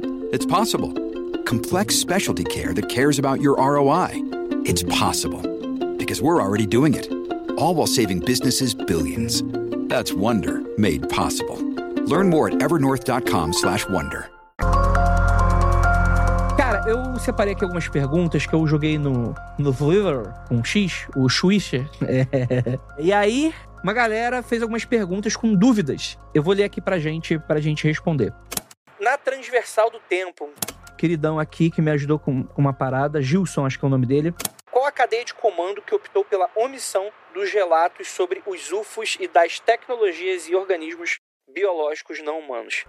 Cara, do que eu sei até o momento, parece que o Pentágono, algum, em algum nível, não sei qual, do, que está se trabalhando lá. Clube dos Oito. Já ouviu falar? A Gangue dos Oito? O Gangue dos Oito. Ele fala. Eu, eu nunca, eu, eu nunca entendi. Quem, quem é essa galera da Gangue dos Oito? Cara, parece que, pelo que ele falou na, na audiência, seria tipo os, os líderes maiores do Departamento de Defesa Estados Unidos. Esses coroas aí que, tipo, não deixam a parada aparecer, entendeu? Entendi. Entendi. Seria aí uma galera de inteligência, então. Tipo isso. Mais picuda, assim. Tem também a galera da inici- iniciativa privada, né? Todo mundo tá falando da empresa Lockheed Martin, que seria uma grande empresa de armas, né? Seria um dos principais alvos. E uma das principais conglomerados aí que estão responsáveis pela engenharia reversa, a nível estratégico, né? Porque, é novamente, é diferente aqui do Brasil, né? A iniciativa privada é muito. E, e a iniciativa pública é muito mais poroso essa relação. O lobby é muito mais forte de empresas, grandes empresas, principalmente da área bélica militar. Então, assim, de fato é uma parada que é possível acontecer, uma- um conluio entre essas forças, assim, né? Mais do que aqui no Brasil, sei lá, tipo, você vai pensar, sei lá, um nível de corrupção, uma grande empresa aí, claro que tem aqui no Brasil também, mas a gente tá falando sobre coisas que são testadas, tipo, existem programas dentro de empresas privadas sobre isso, por exemplo, né? Que trabalha com algum nível aparentemente, né? Pra galera que tá, que tá ouvindo aí, a Lockheed Martin, ela é tipo a indústrias Stark da vida real. É um negócio meio, meio assim. É, se fala também da- do complexo militar industrial, né? Que quase como se você ter realmente essa tecnologia, você não quer mostrar pra ninguém. Você quer ter só pra você, né? A Andrea Bolseiro perguntou: os OVNIs não são necessariamente alienígenas? Eu não sabia disso. A gente citou uma das hipóteses. E eu gostaria de citar uma nossa aqui, né? Que a gente não inventou essa porra, provavelmente leu de algum lugar. Em algum momento dos episódios, a gente sempre cita isso, cara. Pode ser uma civilização super avançada, sei lá, na- nas profundezas dos mares. A gente tem até menos contato com o fundo mesmo, fundo, fundo, fundo das fossas abissais, do que exatamente com tantos telescópios apontando pra cima. E muitos desses OVNIs têm relação intrínseca com o mar. Muitos deles, inclusive um da, da época do Tic Tac, eh, foram três vídeos, né? O Gimbal, tem outros dois. Um dos OVNIs desce pra debaixo do mar, não com, em forma de queda, mas em forma do tipo, estou trocando de ambiência, vou mergulhar e vou continuar minha viagem lá dentro. Sem splash. É, é o OVNI da Ocean Gate. ah, meu Deus. Essa aí do mar, eu não creio que seja, por exemplo, uma civilização necessariamente que, que é do fundo do mar, mas acho que esse lance dos OVNIs serem OSNIs, né, como era chamado os OVNIs que vinham dentro da água, é porque é mais fácil você esconder uma base alienígena, por exemplo, no mar do que no meio de uma montanha. Claro que por uma tecnologia tão avançada pode ser relativamente fácil cavar, abrir túneis e tal. Mas o mar você não precisa nem cavar, né? É só afundar, fazer tua base lá tal. Eu acho isso. Eu acho que pode ser, por exemplo, como ele citou, civilização que não é nem alienígena, ou uma civilização de outra dimensão, como a gente já citou até no programa de hoje. Ou já ouvi falar até de humanos do futuro. Humanos do futuro que pra dar uma olhada. É, poderia ser volta no tempo, né? Né? Coisas do tipo assim. Mas isso aí já é um papo mais, mais doidão. Tem aquele negócio que o pessoal fala que a amônia, né? Que é o cheiro da amônia, da Varginha, é porque talvez essas criaturas fossem seres anfíbios, né? E aí a gente sabe que a- os anfíbios têm a troca, se excretam amônia pela, pela pele, talvez por isso o cheiro. As cavernas de Varginha, né? As, caver... as cavernas de Varginha. Grandes cavernas de Varginha. Famosas cavernas de Varginha. Vamos lá. Historicamente, utiliza essas histórias como cortina de fumaça para alguma coisa. É uma afirmação. O que tá- quem tá falando aqui é Damage Brand, Césio 137. Caralho, o Twitter é foda. né? Poderia ser dessa vez? Cara, não faz nenhum sentido. Assim, deve ter histórico de momentos em que de grande crise você inventa uma parada, mas provavelmente ia ser de outro setor, do tipo entretenimento. Iam inventar um casamento muito doido. Sei lá, eu, eu acho muito doido que as pessoas realmente acreditam que governos têm essa capacidade meio de xadrez 4D, do tipo, não, vamos inventar agora, vamos plantar um cara pra começar. a fa-" Eu lembro muito, isso estourou muito naquela época do, dos balões chineses, né? Que teve coisa ali mal resolvida, tá, gente? Tem coisa ali que eu talvez não seja balão chinês, não. Mas aí, por exemplo, ao invés da pessoa ir no. Talvez esses balões chineses sejam OVNIs, na verdade, a galera foi. Tinha acontecido um acidente de descarregamento de um trem com produtos químicos, né? E foi um grande desastre ali ambiental, né? E o pessoal falou: ah, o pessoal tá, tá criando a narrativa de balão chineses pra cobrir essa parada. Galera, vocês acham realmente que os Estados Unidos, que literalmente jogaram uma bomba e evaporaram uma cidade, vai se preocupar com, sei lá, com o descarrilhamento nesse sentido? É bola pra frente e acabou, bicho. Sei lá, não, não, eu não consigo entender esse xadrez 4D que a galera acha que o pessoal joga nesse sentido, assim, do tipo, bizarro, assim. Não sei, não sei o que que poderia ser. É, toda vez que eu penso justamente cortina de fumaça, seria algo relativamente chamativo, mas simples. Não pode ser uma pica maior do que o problema em si, de explodir uma cidade, sabe? E que não fale contra, né? é, entendeu? Você mesmo, né? Ah, não, porque o governo tá puxando, tá, tá escondendo, mostrando a outro, o grande problema do outro lugar. Não, pô. Tem que ser uma, como o André disse, alguma coisa assim, um casamento, a morte de alguém, um negócio assim, mas algo mais contido, que, que faça uma comoção, mas não seja um bagulho escandaloso desse gênero assim. Debinha, tem chances reais da denúncia do Grush ser levada adiante? Digo porque, se for verdade, é caso de derrubar muita gente que vem mentindo por anos.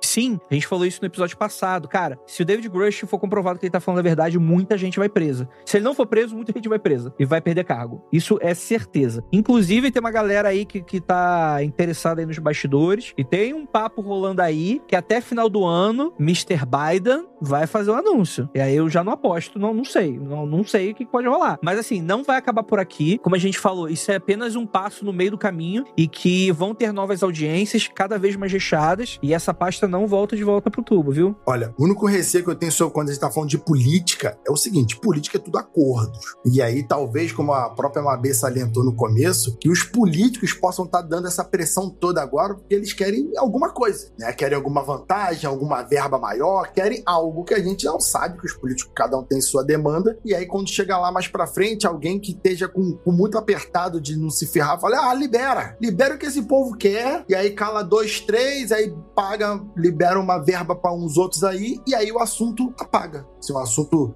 não tem a, a próxima, sei lá, a quinta audiência, não teria a sexta audiência, o assunto morre e fica meio que por isso. Esse é o meu único medo. Agora, que tem alguma coisa, tem. Ah, tem. Alguma chance de alguma revelação de algum caso brasileiro sair dessas revelações dos Estados Unidos? Cara, tem uma galera costurando Varginha aí nesse meio de caminho, viu? Mas é difícil dizer isso nesse sentido, porque vai depender das autoridades aqui dentro e dos militares, né? E, ó, militares que estão escutando o Mundo Frio Confidencial, já dei a dica, hein? Pra colocar aí os últimos quatro anos pra outra página, pra outra página. Fala aí, faz a revelação em vocês primeiro, pô. Ineditismo. Exército Brasileiro descobre que existe vida fora do planeta. Olha que manchete maravilhosa. Ninguém vai lembrar dos últimos quatro anos. É uma, uma, pô, é uma, é uma estratégia, pô. Psyops aí total. Não, e a gente sabe do- da relação do exército americano no caso Varginha, né? Isso teve até um, recentemente, um, tá, um dois, três anos atrás, um, opera- um operador de voo, né? Que diz que, que viu, né, essas aeronaves americanas pousando, né, na, no, lá no, aeroporto. E parece realmente que teve algum, algum tipo de, de coisa ali na, na mesma época, em 96. Então, até o James Fox, que fez o documentário, né, do, lá do Varginha, de lá de Varginha, ele fala que realmente se, se que a- o futuro do caso Varginha possivelmente tá nos Estados Unidos, né? Então, a resposta tá lá fora, literalmente. E você não tem medo que? Isso aí foi o Caio San que mandou. No caso da hipótese de realmente eles revelarem a existência de aliens mancomunados com o governo americano, de dar voz não pra quem estuda isso seriamente, mas pros malucos da porra. Eu não sei exatamente o que o Caio tá querendo falar com relação a isso. É tipo assim, vai ser ufologia, vai virar ciência e vai pra cientista? Ou os ufólogos vão ser alçados a cientistas? Seria isso? Eu acho que o fogo vai ser porcaria nenhuma, né? Acabou. É, acabou. Ufologia morre. Tipo, inclusive eu já falei isso em outros podcasts, viu? Se algum dia pintar o Bi- Mr. Biden e fazer o anúncio aí, na minha opinião, gente, e eu acho que tem muito trabalho sério de ufólogo. Infelizmente, vai acabar. Acabou a ufologia. Virou ciência. Vai ser. Senta lá, Cláudia. Deixa o papai trabalhar aqui agora. É, exatamente. Vai ser o podcast do YouTube vai enterrar os podcasts tradicionais aí. é, minha opinião sobre isso. A história da humanidade poderá ser reescrita? As implicações religiosas como reagirão em casos afirmativos da existência de inteligência não humana? Cara, episódio de South Park que, que sei lá, uma galera de, de manda a nave espacial para catequizar os ET. Vai ser isso. Cara, eu, eu acho, acho, que assim, a gente teve um bom termômetro nessa última audiência. Meio que a galera deu uma cagada, viu? A gente tem essa ideia de que realmente, né, vai mudar um pouco da perspectiva, o paradigma social, cultural, com certeza muda, mas eu acho que os primeiros indícios aí não mostrou muita reação, não, mano. Foi a galera falando, é, é doido, né? Quem vai ficar maluco com isso é o History Channel. Tissucalos do Aliens do passado vai falar, eu, eu falei que o Alien estava aqui há muito tempo. Então, assim, dependendo. É, porque eu acredito, agora eu vou viajar aqui do básico. Os aliens chegam na Terra, aí o Biden vai lá e fala: não, realmente, tem aliens aqui e tal. Os aliens têm que vir com um filme sobre qual foi o primeiro que chegou. E aí, se é uma raça só, são várias, porque depende muito do contexto. Os aliens chegaram na década de 30, na década de 40, na década de 60, mil anos atrás. Quando foi que eles começaram a conhecer a nossa vizinhança? Então depende muito, depende muito do que os próprios aliens aqui, supondo que os aliens iriam falar, iriam se comunicar, do que os aliens iam falar, pô. Os aliens podem falar: não, não, olha só, quem chegou aqui há mil anos atrás foi outro alien. A gente é o alien que chegou aqui tem um ano. Então depende de implicações infinitas. Não tem nem como falar sobre o que mudaria. Agora, se o alien chegasse aqui e falasse: não, a gente que construiu tal coisa, a gente que fez tal coisa, a gente que fecundou a raça humana, a gente que vai depender de qual linha religiosa ou ufológica você vai querer seguir. Pode acontecer qualquer coisa, literalmente, sobre a cultura e a ciência, né? Qualquer coisa. Então vai depender do, do que os aliens falariam pra gente, por exemplo. E aí dependeria se a gente ia acreditar neles também, né? E os aliens podem mentir, simplesmente. Não, mas não sei se os aliens iam falar pra gente de início agora, não, viu? Pois é. Eu acho que talvez seriam décadas aí até realmente a gente ter algum tipo de contato oficial. Ah, eu já me imagino uma live no Twitter já. com Elon Musk do lado, assim. Eu sou um deles, né? É. Abre um space ali, né? Cara, o, o, Nick Pope, né, que foi esse cara que ele trabalhou dentro do departamento de do Ministério de Defesa lá do, da Inglaterra, né? Mega expert em, em, em, OVNIs, e ele conta que certa vez ele foi perguntar para vários líderes religiosos o que, que, eles achavam, né? Da, se um dia realmente provar que eles existem, então aqui e tal. Aí ele chegou num, num cara, num líder judeu, aí o cara falou assim: olha, a gente não tem, nós, o povo judeu, a gente não tem problema nenhum com isso, tá? A gente, obviamente, acredita e a gente crê que seja real. Agora, se você perguntar talvez para os muçulmanos, acho que não, eles não vão, não vão nunca aceitar isso. Aí o cara chegou lá no líder e falou: "E aí, cara, pô, o pessoal lá o judeu falou que que vocês não acreditariam nisso". Aí, não, claro, com certeza. Não, a gente, a gente é certo, a gente já acredita nisso. A gente, pô, Allah não criou só essa, esse planeta e tal. Agora, o problema, na verdade, está com os católicos. Aí um vai passando pro outro, sacou? E aí, tipo, aí ele falou, cara, a realidade é que, assim, todo mundo, de todas as religiões, acredita, aceita numa boa, sabe? É uma parada que foi criada, assim, né, de que a gente teria problema com isso, mas na verdade ninguém tem, sacou? Pô, eu acho que o muçulmano vai ser muito mais tranquilo, cara. Caras acreditam que Jim pode, pode se converter e virar muçulmano, pô, vai acreditar em ET, caralho. claro, pô. Vamos lá, Caio San. O cara está com todos os dedos para afirmar com certeza sobre OVNIs, porque ele mesmo não lança as provas, considerando que a carreira dele já era mesmo. Tá no empresa, né? É, pá, no empresa pra cara. É tipo assim, a gente tá falando de um Snowden 2. Cara, é, um, é um whistleblower, cara. Ele pode revelar parada que vai ser considerado crime de traição à pátria. É isso. Tipo, se tudo der errado, ele só perdeu emprego e algum prestígio e talvez viva de livro em algum momento, só para não morrer de fome. Mas se ele fizer merda e revelar coisa que não deve, não tá no momento certo, vai ser outro nível, cara. Vai ser prisão, sei lá, o quanto de prisão que ele pega aí. Mas aí acabou pro cara mesmo, assim. Então, é um risco muito maior ele fazer isso. Por mais que as evidências possam ser conclusivas e que a opinião pública pode até ficar do lado dele, né? Vai saber. E dependendo da, da, do que ele apresenta aí, tem umas coisas aí que pode até acarretar injeção letal no cara, pena de morte, uma coisa pesada aí. Não é só o, assim, se ele for preso lá por perjuro, por ter mentido, tipo, é, pô, o menor dos problemas do cara é esse. Tem umas coisas muito pior que ele pode ser condenado do que, do que isso. Não, detalhe Vamos pensar no seguinte: se ele expõe nomes específicos ou locais específicos, as pessoas que trabalham nesses locais estão sendo colocadas expostas, estão colocadas em risco. Sim. Então, pessoas vão começar ir na casa dessas pessoas que ele vai citar o nome, dos Uhum. funcionários das bases que ele vai citar. Então isso implica em muita coisa. É. Ele levantar um nome desse e falar, ah, a base militar tal, então todo militar dali vai estar avisado, entendeu? E aí ele tá fudido também. Então ele pode ferir pessoas. E foi o problema Wikileaks, né? O Wikileaks foi esse, deu esse BO aí. Que revelou um monte de agente fora dos Estados Unidos, que era agente dos Estados Unidos, mas a galera não sabia, né? Teve uma galera que morreu aí, né? Na na divulgação do Wikileaks, assim. É outra dimensão, é outra parada, claro. Mas. Tem, dá problema, dá problema e o cara pode ser feito de exemplo, né? Aí fudeu. A Elaine pergunta o seguinte: ele tem documento mesmo ou só diz que tem? Ele divulgou esses documentos ou eles podem ser divulgados? Desculpa se isso já foi esclarecido. Sem problema nenhum, a gente pode falar de novo. Mas tem uma dúvida aí que a gente não respondeu muito claramente. A quantidade de gente que tá com ele não seria possível se ele não tivesse revelado, não publicamente, para essas pessoas o material que ele tem. Os jornalistas e as jornalistas que ele está em contato, os advogados, a galera dos militares, só entrariam nessa parada com ele se ele não tivesse provas robustas do que ele tá falando. Isso eu te dou certeza, porque isso já foi falado, inclusive. Não só pela gente, mas pela galera. Ele fala, cara, ele mostra. Mas ele não pode mostrar publicamente. Mas ele pode é, é mostrar pra gente do governo americano, jornalistas, porque, tipo assim, como ele não fala o que ele mostrou pro jornalista, o jornalista só fala, pô, ele mostrou umas paradas aqui muito doida, né?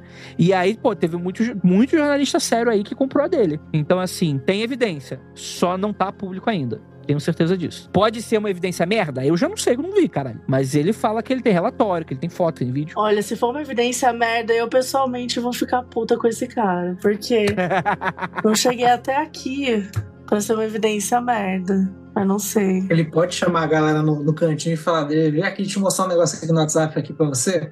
Chama no cantinho assim, mostra. Isso ele pode, realmente, ele pode mostrar. E, e também tem aquela coisa, o, os Estados Unidos tem o Freedom of Information Act, que é a lei de acesso à informação que a gente tem aqui no Brasil. Mas é isso, a galera jornalista pode pedir lá, mas vai ficar tomando negativa na cara. Ou então eles vão falar, não, a gente precisa de mais prazo, e fica pedindo prazo. Então é, é, é isso, tem que ser por. Isso vai sair ou na, na base da, da lei mesmo, ou que alguém aí vai falar, mano, já não me importo mais se vai ser traição ou não, eu vou divulgar aqui mesmo e, e bora pra lá. É esse jeito que vai, que vai ser o jogo. Alguém importante já deu algum argumento falando que existe, porém alertando que não sabia, não seria bom revelar? Às vezes meio que penso que a verdade possa ser algo assombroso, reduziria o sentido da nossa existência e isso poderia ser um motivo para todas as nações esconderem. Eu acho que essa pergunta dele é muito boa e ela esbarra em muita coisa que a gente já falou até aqui, mas está existindo por parte de vários dos órgãos de inteligência contrários a essa ideia que estão pressionando para não se fazer a revelação. Isso já está sendo isso já foi sugerido e já foi falado abertamente. O Grush já falou sobre isso, que a família dele já foi ameaçada e coisas nesse sentido. Eu acho que existe essa crença mesmo. Existe um, um misto de, no meu ponto de vista, né, da maneira como tá se desenhando as coisas, né? Parece que é uma mistura de na frente tá se falando, ah, e as religiões, e as economias de mercado que vão falir do dia pra noite quando isso for revelado. Mas por trás tá, cara, a gente precisa manter essa informação só pra gente, porque isso não pode vazar pros nossos inimigos de Estado, isso não pode vazar porque isso aqui gera coisas pro próprio capitalismo, avanço tecnológico, saca? Então vamos manter isso pra gente que o lucro é menos dividido, assim, menos divisível. É, manopla do Thanos, total. Quem tem essa parada aí tem tudo. Oi, Mundo Free, queria saber por que os avistamentos de UFO sempre são iguais às turnês internacionais de artistas pop. Aí ele coloca o mapa onde que acontece o show de artistas internacionalmente. Estados Unidos e Europa e, tipo assim, um pedacinho da Ásia. Falando sobre por que só acontece nos Estados Unidos e região...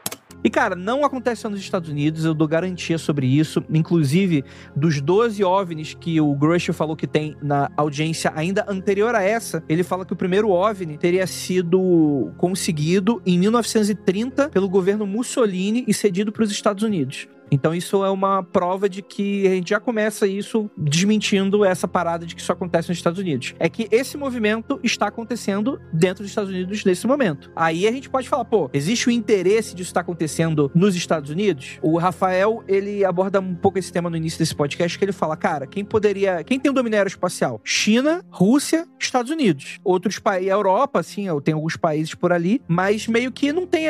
Pô, os Estados Unidos praticamente tem radar em tudo quanto é o canto do mundo né? Então, assim, vocês acham que a Rússia do Putin vai falar? Eu acho que não. Você acha que a, a China atual vai falar? Eu acho que não. Os Estados Unidos vai falar? Eu acho que não. Mas o que tá pintando de informante é dentro dos Estados Unidos, porque existe uma cultura de whistleblower lá que talvez não exista nos outros países com tanta facilidade. Então, se você não é um oligarca russo interessado nisso, ou é algum membro da elite militar econômica chinesa, sendo que lá, é, são dois países super fechados, eu não sei. Ou aqui também, né? Bem ou mal, desde a década de 30 tá sendo escondido aparentemente, né? Então também escondeu pra caramba. Sim, o Chile, por exemplo, é um, um dos poucos países que é completamente aberto sobre a questão ufológica. Eles, eles inclusive, pedem ajuda do, do povo para tipo, caso você veja, é, mande mensagem pra, pra aeronáutica. E é tudo que eles têm lá é totalmente aberto, assim, os arquivos, as pesquisas, mas nunca foi muito relevante, assim, nunca teve força suficiente para mover um negócio tão grande quanto tá se movendo agora nos Estados Unidos, né? O Brasil a gente sabe, como você falou também, mas ao mesmo tempo sempre foi muito escondido. Existiam esse, essa secretaria,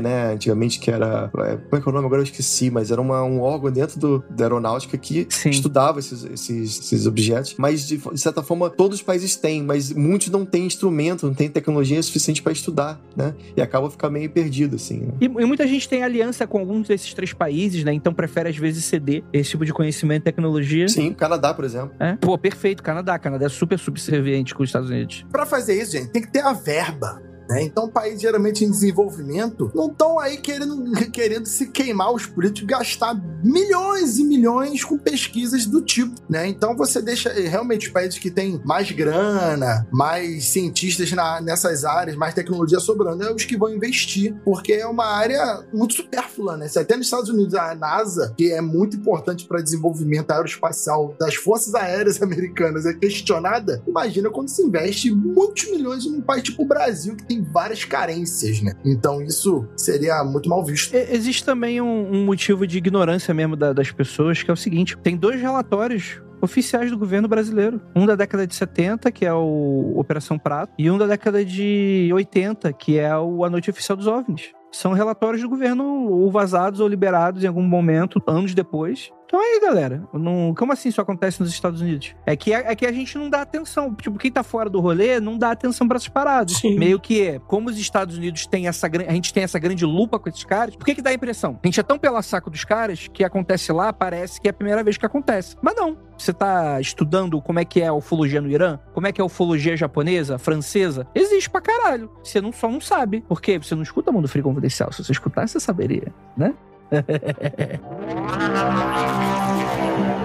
Eu tava falando com minha mãe e ela deu uma teoria cética muito boa. Os eus estão criando um perigo que apenas eles têm informação porque agora estão perdendo importância no mundo. É como uma futura ameaça alien. Eles seriam os únicos especialistas que saberiam o que fazer. Vamos dizer que existiu uma grande ameaça. Vamos dizer, vou chutar assim, sei lá, de todas as ameaças que pode acontecer, meteoro, Godzilla. Vamos dizer uma pandemia. Vamos dizer que uma pandemia atacasse a gente. Todos os países vão se unir ou algum país vai assumir um protagonista para tentar salvar todo mundo? Eu acho que não. Eu acho que a gente só se odiaria mais como humanos fazem. Eu acho que não tem nada a ver. Mas tudo bem, eu acho. Teorias, né? E eu acho que boa parte da galera se perguntou aqui sobre prova. E eu acho isso relevante. Eu acho essa pergunta extremamente relevante. Por que, que a galera tá dando tanto crédito aí pro David Grush? Cadê as provas? Por que, que não tem um. O cara falou, ó, o vídeo é esse aqui. Por que, que a galera tá levando o cara tanto a sério nesse sentido? Eu acho que parte a gente respondeu por aqui, mas. E fazendo também um encerramento, cara, eu acho que a gente já tem já uma série de provas oficiais do, dos Estados Unidos e de outros países que estão rodando. Os Estados Unidos, como a gente está falando, é um movimento que está acontecendo desde 2017. A gente citou algumas evidências no, no último episódio. OVNI de Mossul, a gente tem aí o Tic Tac, a gente tem diversas evidências aí e provas. Só que, galera, eu vou ser bem sincero. Vaza agora um relatório do Pentágono falando que TVT, que eles conseguiram. Vai ter um pessoal falando: ah, cortina de fumaça. Ah, xadrez 4D. Ah, mas quem disse que esse relatório é confiável e não PSYOPS? Se não aparecer uma nave descer na Casa Branca, eu acho que até se acontecer isso, vai ter gente falando que é mentira. É CGI. É, que é CGI, que é o, o clonar o Lula na posse, que aquele não é o Lula de verdade, saca? É, é, cara, Nem se tiver assim, se tiver uma carta escrita, ó, as alienígenas existem, assinado Joseph Robinette Biden. Assinado Alien. Assinado Alien. assinado ET, né? É, cara, é, então, tipo assim, nesse sentido é muito difícil, galera. E eu vou dizer o seguinte: essa audi- última audiência do Grudge, ele não é uma audiência de revelação de prova. Ele não é o fim, ele é o meio. O que, que vai acontecer agora? Os congressistas americanos já passaram hoje uma legislação, hoje, no momento da gravação desse episódio, o Joe Biden assinou uma legislação de disclosure, que vai obrigar órgãos de inteligência a revelar o que eles sabem o que, que eles têm. E aí, se isso for respeitado e se a coisa foi desenhada bonitinho, a gente vai ver isso nos próximos meses. Essas, talvez até antes, sei lá, às vezes no dia seguinte da publicação desse episódio, pode começar a aparecer um monte de coisa. Talvez o negócio da NASA vai falar, galera, é isso aqui que a gente tem e liberar a parada toda. É difícil, galera. E vai ter gente que vai duvidar, não tem como. É um tópico muito. Como eu falei, paradigma social e cultural não se muda do dia pra noite. Eu acho que é bem complicado.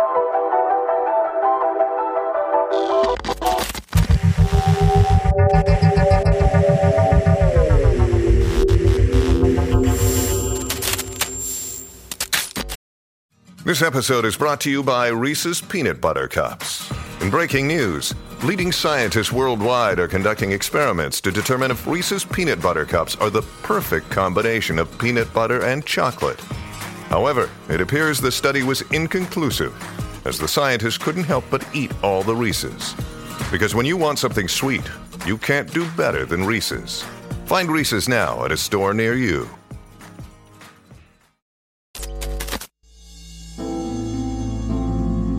Vamos lá para as considerações finais pra gente encerrar esse podcast? Maber, o que, que você acha? O que, que vai rolar aí? Cara, eu tô bem esperançosa com a próxima audiência, porque eu acho que por enquanto é isso, assim, foi o que a gente falou, da segunda pra primeira, eu senti que subiu um pouco o tom, mas ainda não tá ideal, ainda não tá. A gente não tem muitas respostas. E eu queria começar a ver mais. Ah, eu queria ver mais evidências, eu queria ver mais nomes sendo jogado no balaio, quero ver o circo pegando fogo, quero ver uma foto de uma sombrinha, que a gente vai ficar três dias no Twitter discutindo: é ET, não é ET, é uma gosma, é uma gelatina, é um vestido da pessoa. Então eu quero mais, eu sinto que eu preciso de, de um pouco aí de, de combustível pessoal, porque eu sou uma pessoa que eu sempre, né, na minha bio do TikTok, tá aí, eu tô há 37 anos esperando os ETs virem me buscar. Não precisa mais buscar, tô feliz onde eu tô hoje em dia, mas pode dar um oi. Então eu tenho muito interesse nesse assunto, uma curiosidade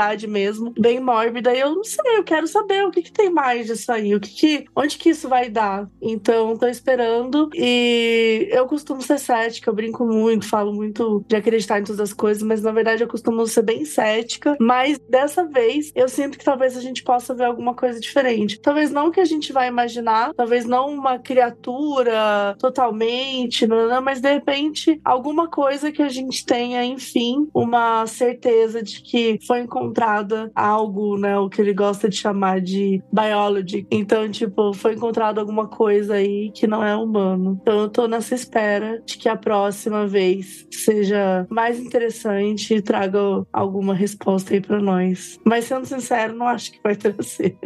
acho que isso ainda vai dar pano pra manga de assim, muito tempo. Mas é o que eu espero. Queridíssimos Zoucas, matando a saudade aí dos ouvintes que querem ver você falar de ufologia, o que você acha aí? Considerações finais? Ah, é engraçado, porque eu também tenho essa esperança dentro de mim, o lado believer, né? Mas ao mesmo tempo tem um lado cético que, tipo assim, cara, pô, desde a época do Blue Book se fala disso e até hoje nada. Será que agora vai mesmo, sabe? Então eu fico pendendo aí pros dois lados. É lógico que a próxima audiência, né, como eu falei no começo, muito possivelmente vai ser com uma entrevista com essa, essa galera, os engenheiros, né? E então a gente vai, vai ter mais detalhes, né, do funcionamento dessas máquinas, possivelmente. E como a Mabê falou, que tá, quem sabe novos nomes, né, vão ser jogados aí, balaio e tal. Mas eu acho que, que assim, com certeza mais coisa vai, vai aparecer. Eu tenho certeza que novas evidências vão começar a aparecer, da mesma maneira como a gente teve recentemente aí com o Tic Tac, né, a foto lá do, do Gimbal, Go Fast, tudo isso em que, vídeos, né, que a, gente, que a gente conseguiu ver, apesar de não ser a melhor qualidade e tal. Estamos esperando um negócio 4K, né,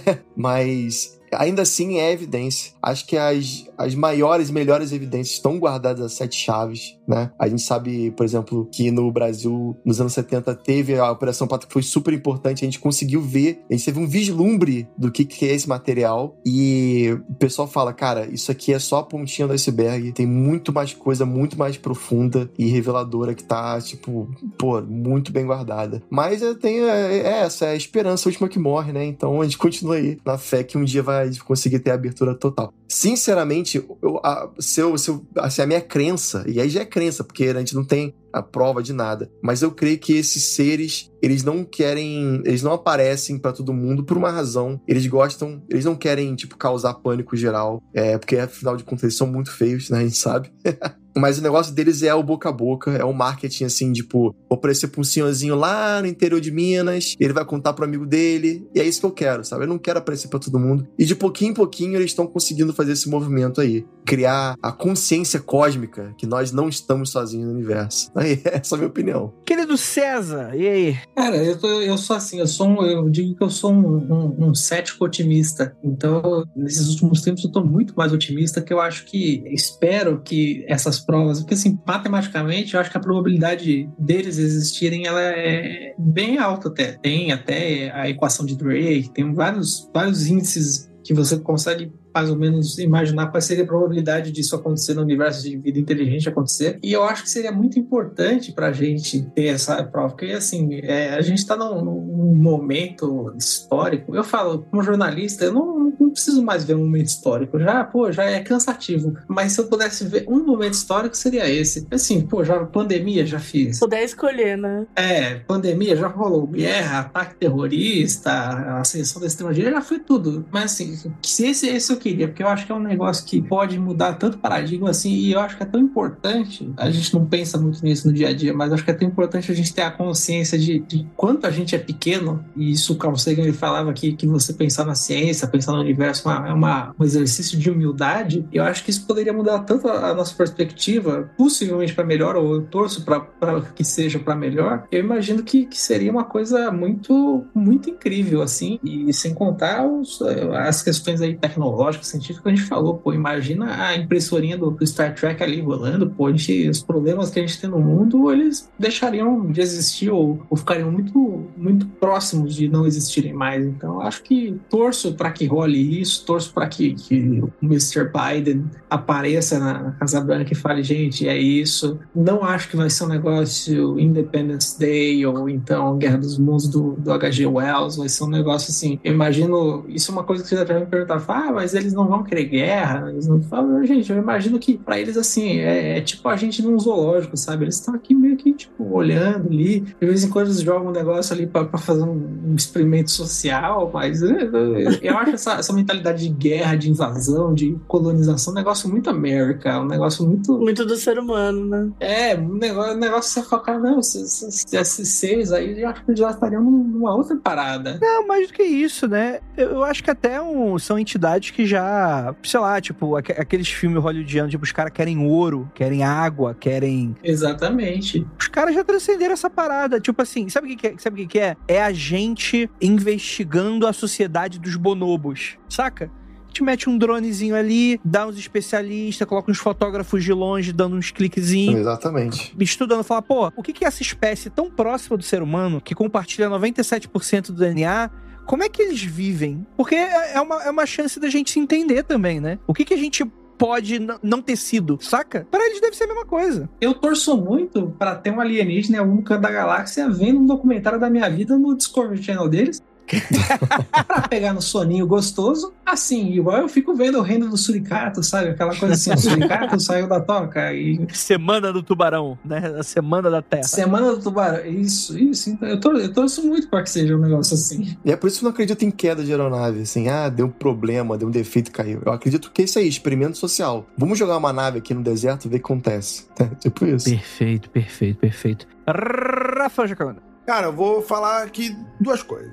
A primeira é que da, da espiritualidade ufológica da galera. Eu acho que o pessoal que está me ouvindo agora, a maioria vai me entender, mas tem muita gente na, na parte da, ufo, da espiritualidade ufológica, né? Fala que os ETs são incríveis, super evoluídos, maravilhosos, foda, e tu vai ver as explicações como que é a sociedade ET, porque eles sabem como é. Eles sabem, já receberam. Aí a Sheliane já falou como é que é. Aí tu fala assim: caralho, isso aí é mó parecido com o comunismo. O pessoal fica putaço, te, te manda tomar no cu e vai embora. Mas de qualquer. Por quê? Porque eles têm impressora de coisas e tal. Então o pessoal fala que é lindo, maravilhoso. Mas se você falar que se parece comunismo, você tá fudido. E a segunda coisa, eu ficaria muito surpreso. Aí sim, eu ficaria extremamente surpreso se os governos mundiais estivessem nos protegendo de um aviso de não, não, os aliens criaram a raça humana. A raça humana é o rato de laboratório dos aliens, por isso a gente esconde a verdade, senão a gente ia ficar meio desmotivado.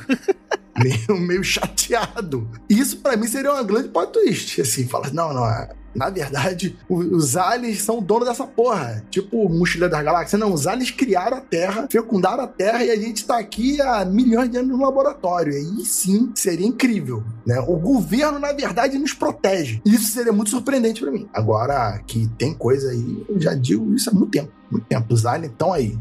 Cara, que doideira, né? Eu acho que é isso também, gente. Tipo, eu, eu gostaria até de falar, galera, tem pelo menos dois grandes céticos aqui, como a Mabê e o César, que eles são céticos mesmo tenho contato com ele já há anos e tal. Eu mesmo sempre fui muito cético com relação a isso, porque eu vi que no, no episódio passado que a gente fez dessa série de, de ufologia, tô falando daquele do, do, do, do círculo de plantação, tô falando dessa do, do congresso, né? Teve um pessoal que ficou muito abismado, né? Porque para quem chamava a gente mundo cético confidencial, né? O pessoal ficou muito surpreso, porque, pô, a gente não teve nenhum lado cético para debater no episódio, porque não é nem porque a gente acha que não cabeu, porque sempre cabe ceticismo nesse sentido, mas a gente tá tão absurdado quanto vocês. Então, poxa, entendam que a gente tá em um outro momento aqui e que cabe, óbvio, a dúvida, né? E a gente vai abordar isso conforme as coisas forem aparecendo. Espero eu não ser mais um dos diversos momentos super decepcionantes que a gente já passou. Eu acho que quanto mais tempo a gente fica nessa vida, a gente acaba se decepcionando com umas coisas e a gente acaba ficando pessoas talvez com um casco um pouco mais duro, né? Mas não podemos perder a magia, né? Então mandar abraço para todo mundo que gostou, que não gostou, mandar pro cara que falou que a gente tava Kienon no último episódio.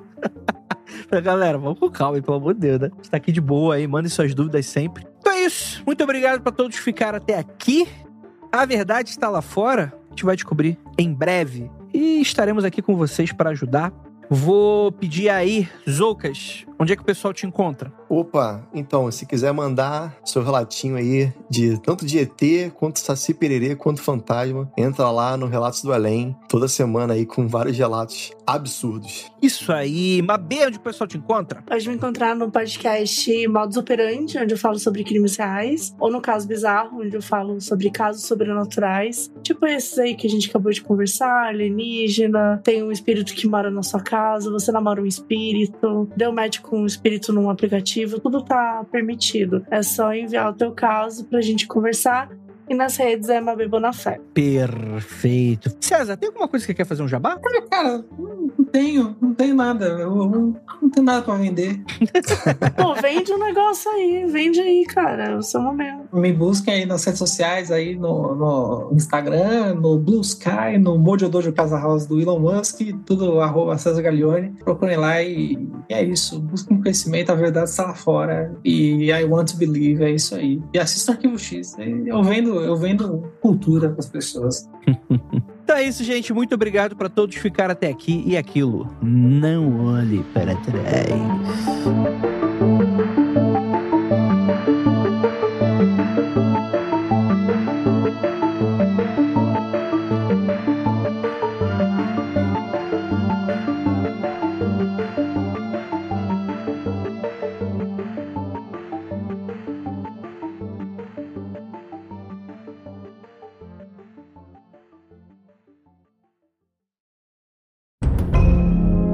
Programa foi produzido por Paratopia Podcast Storytelling.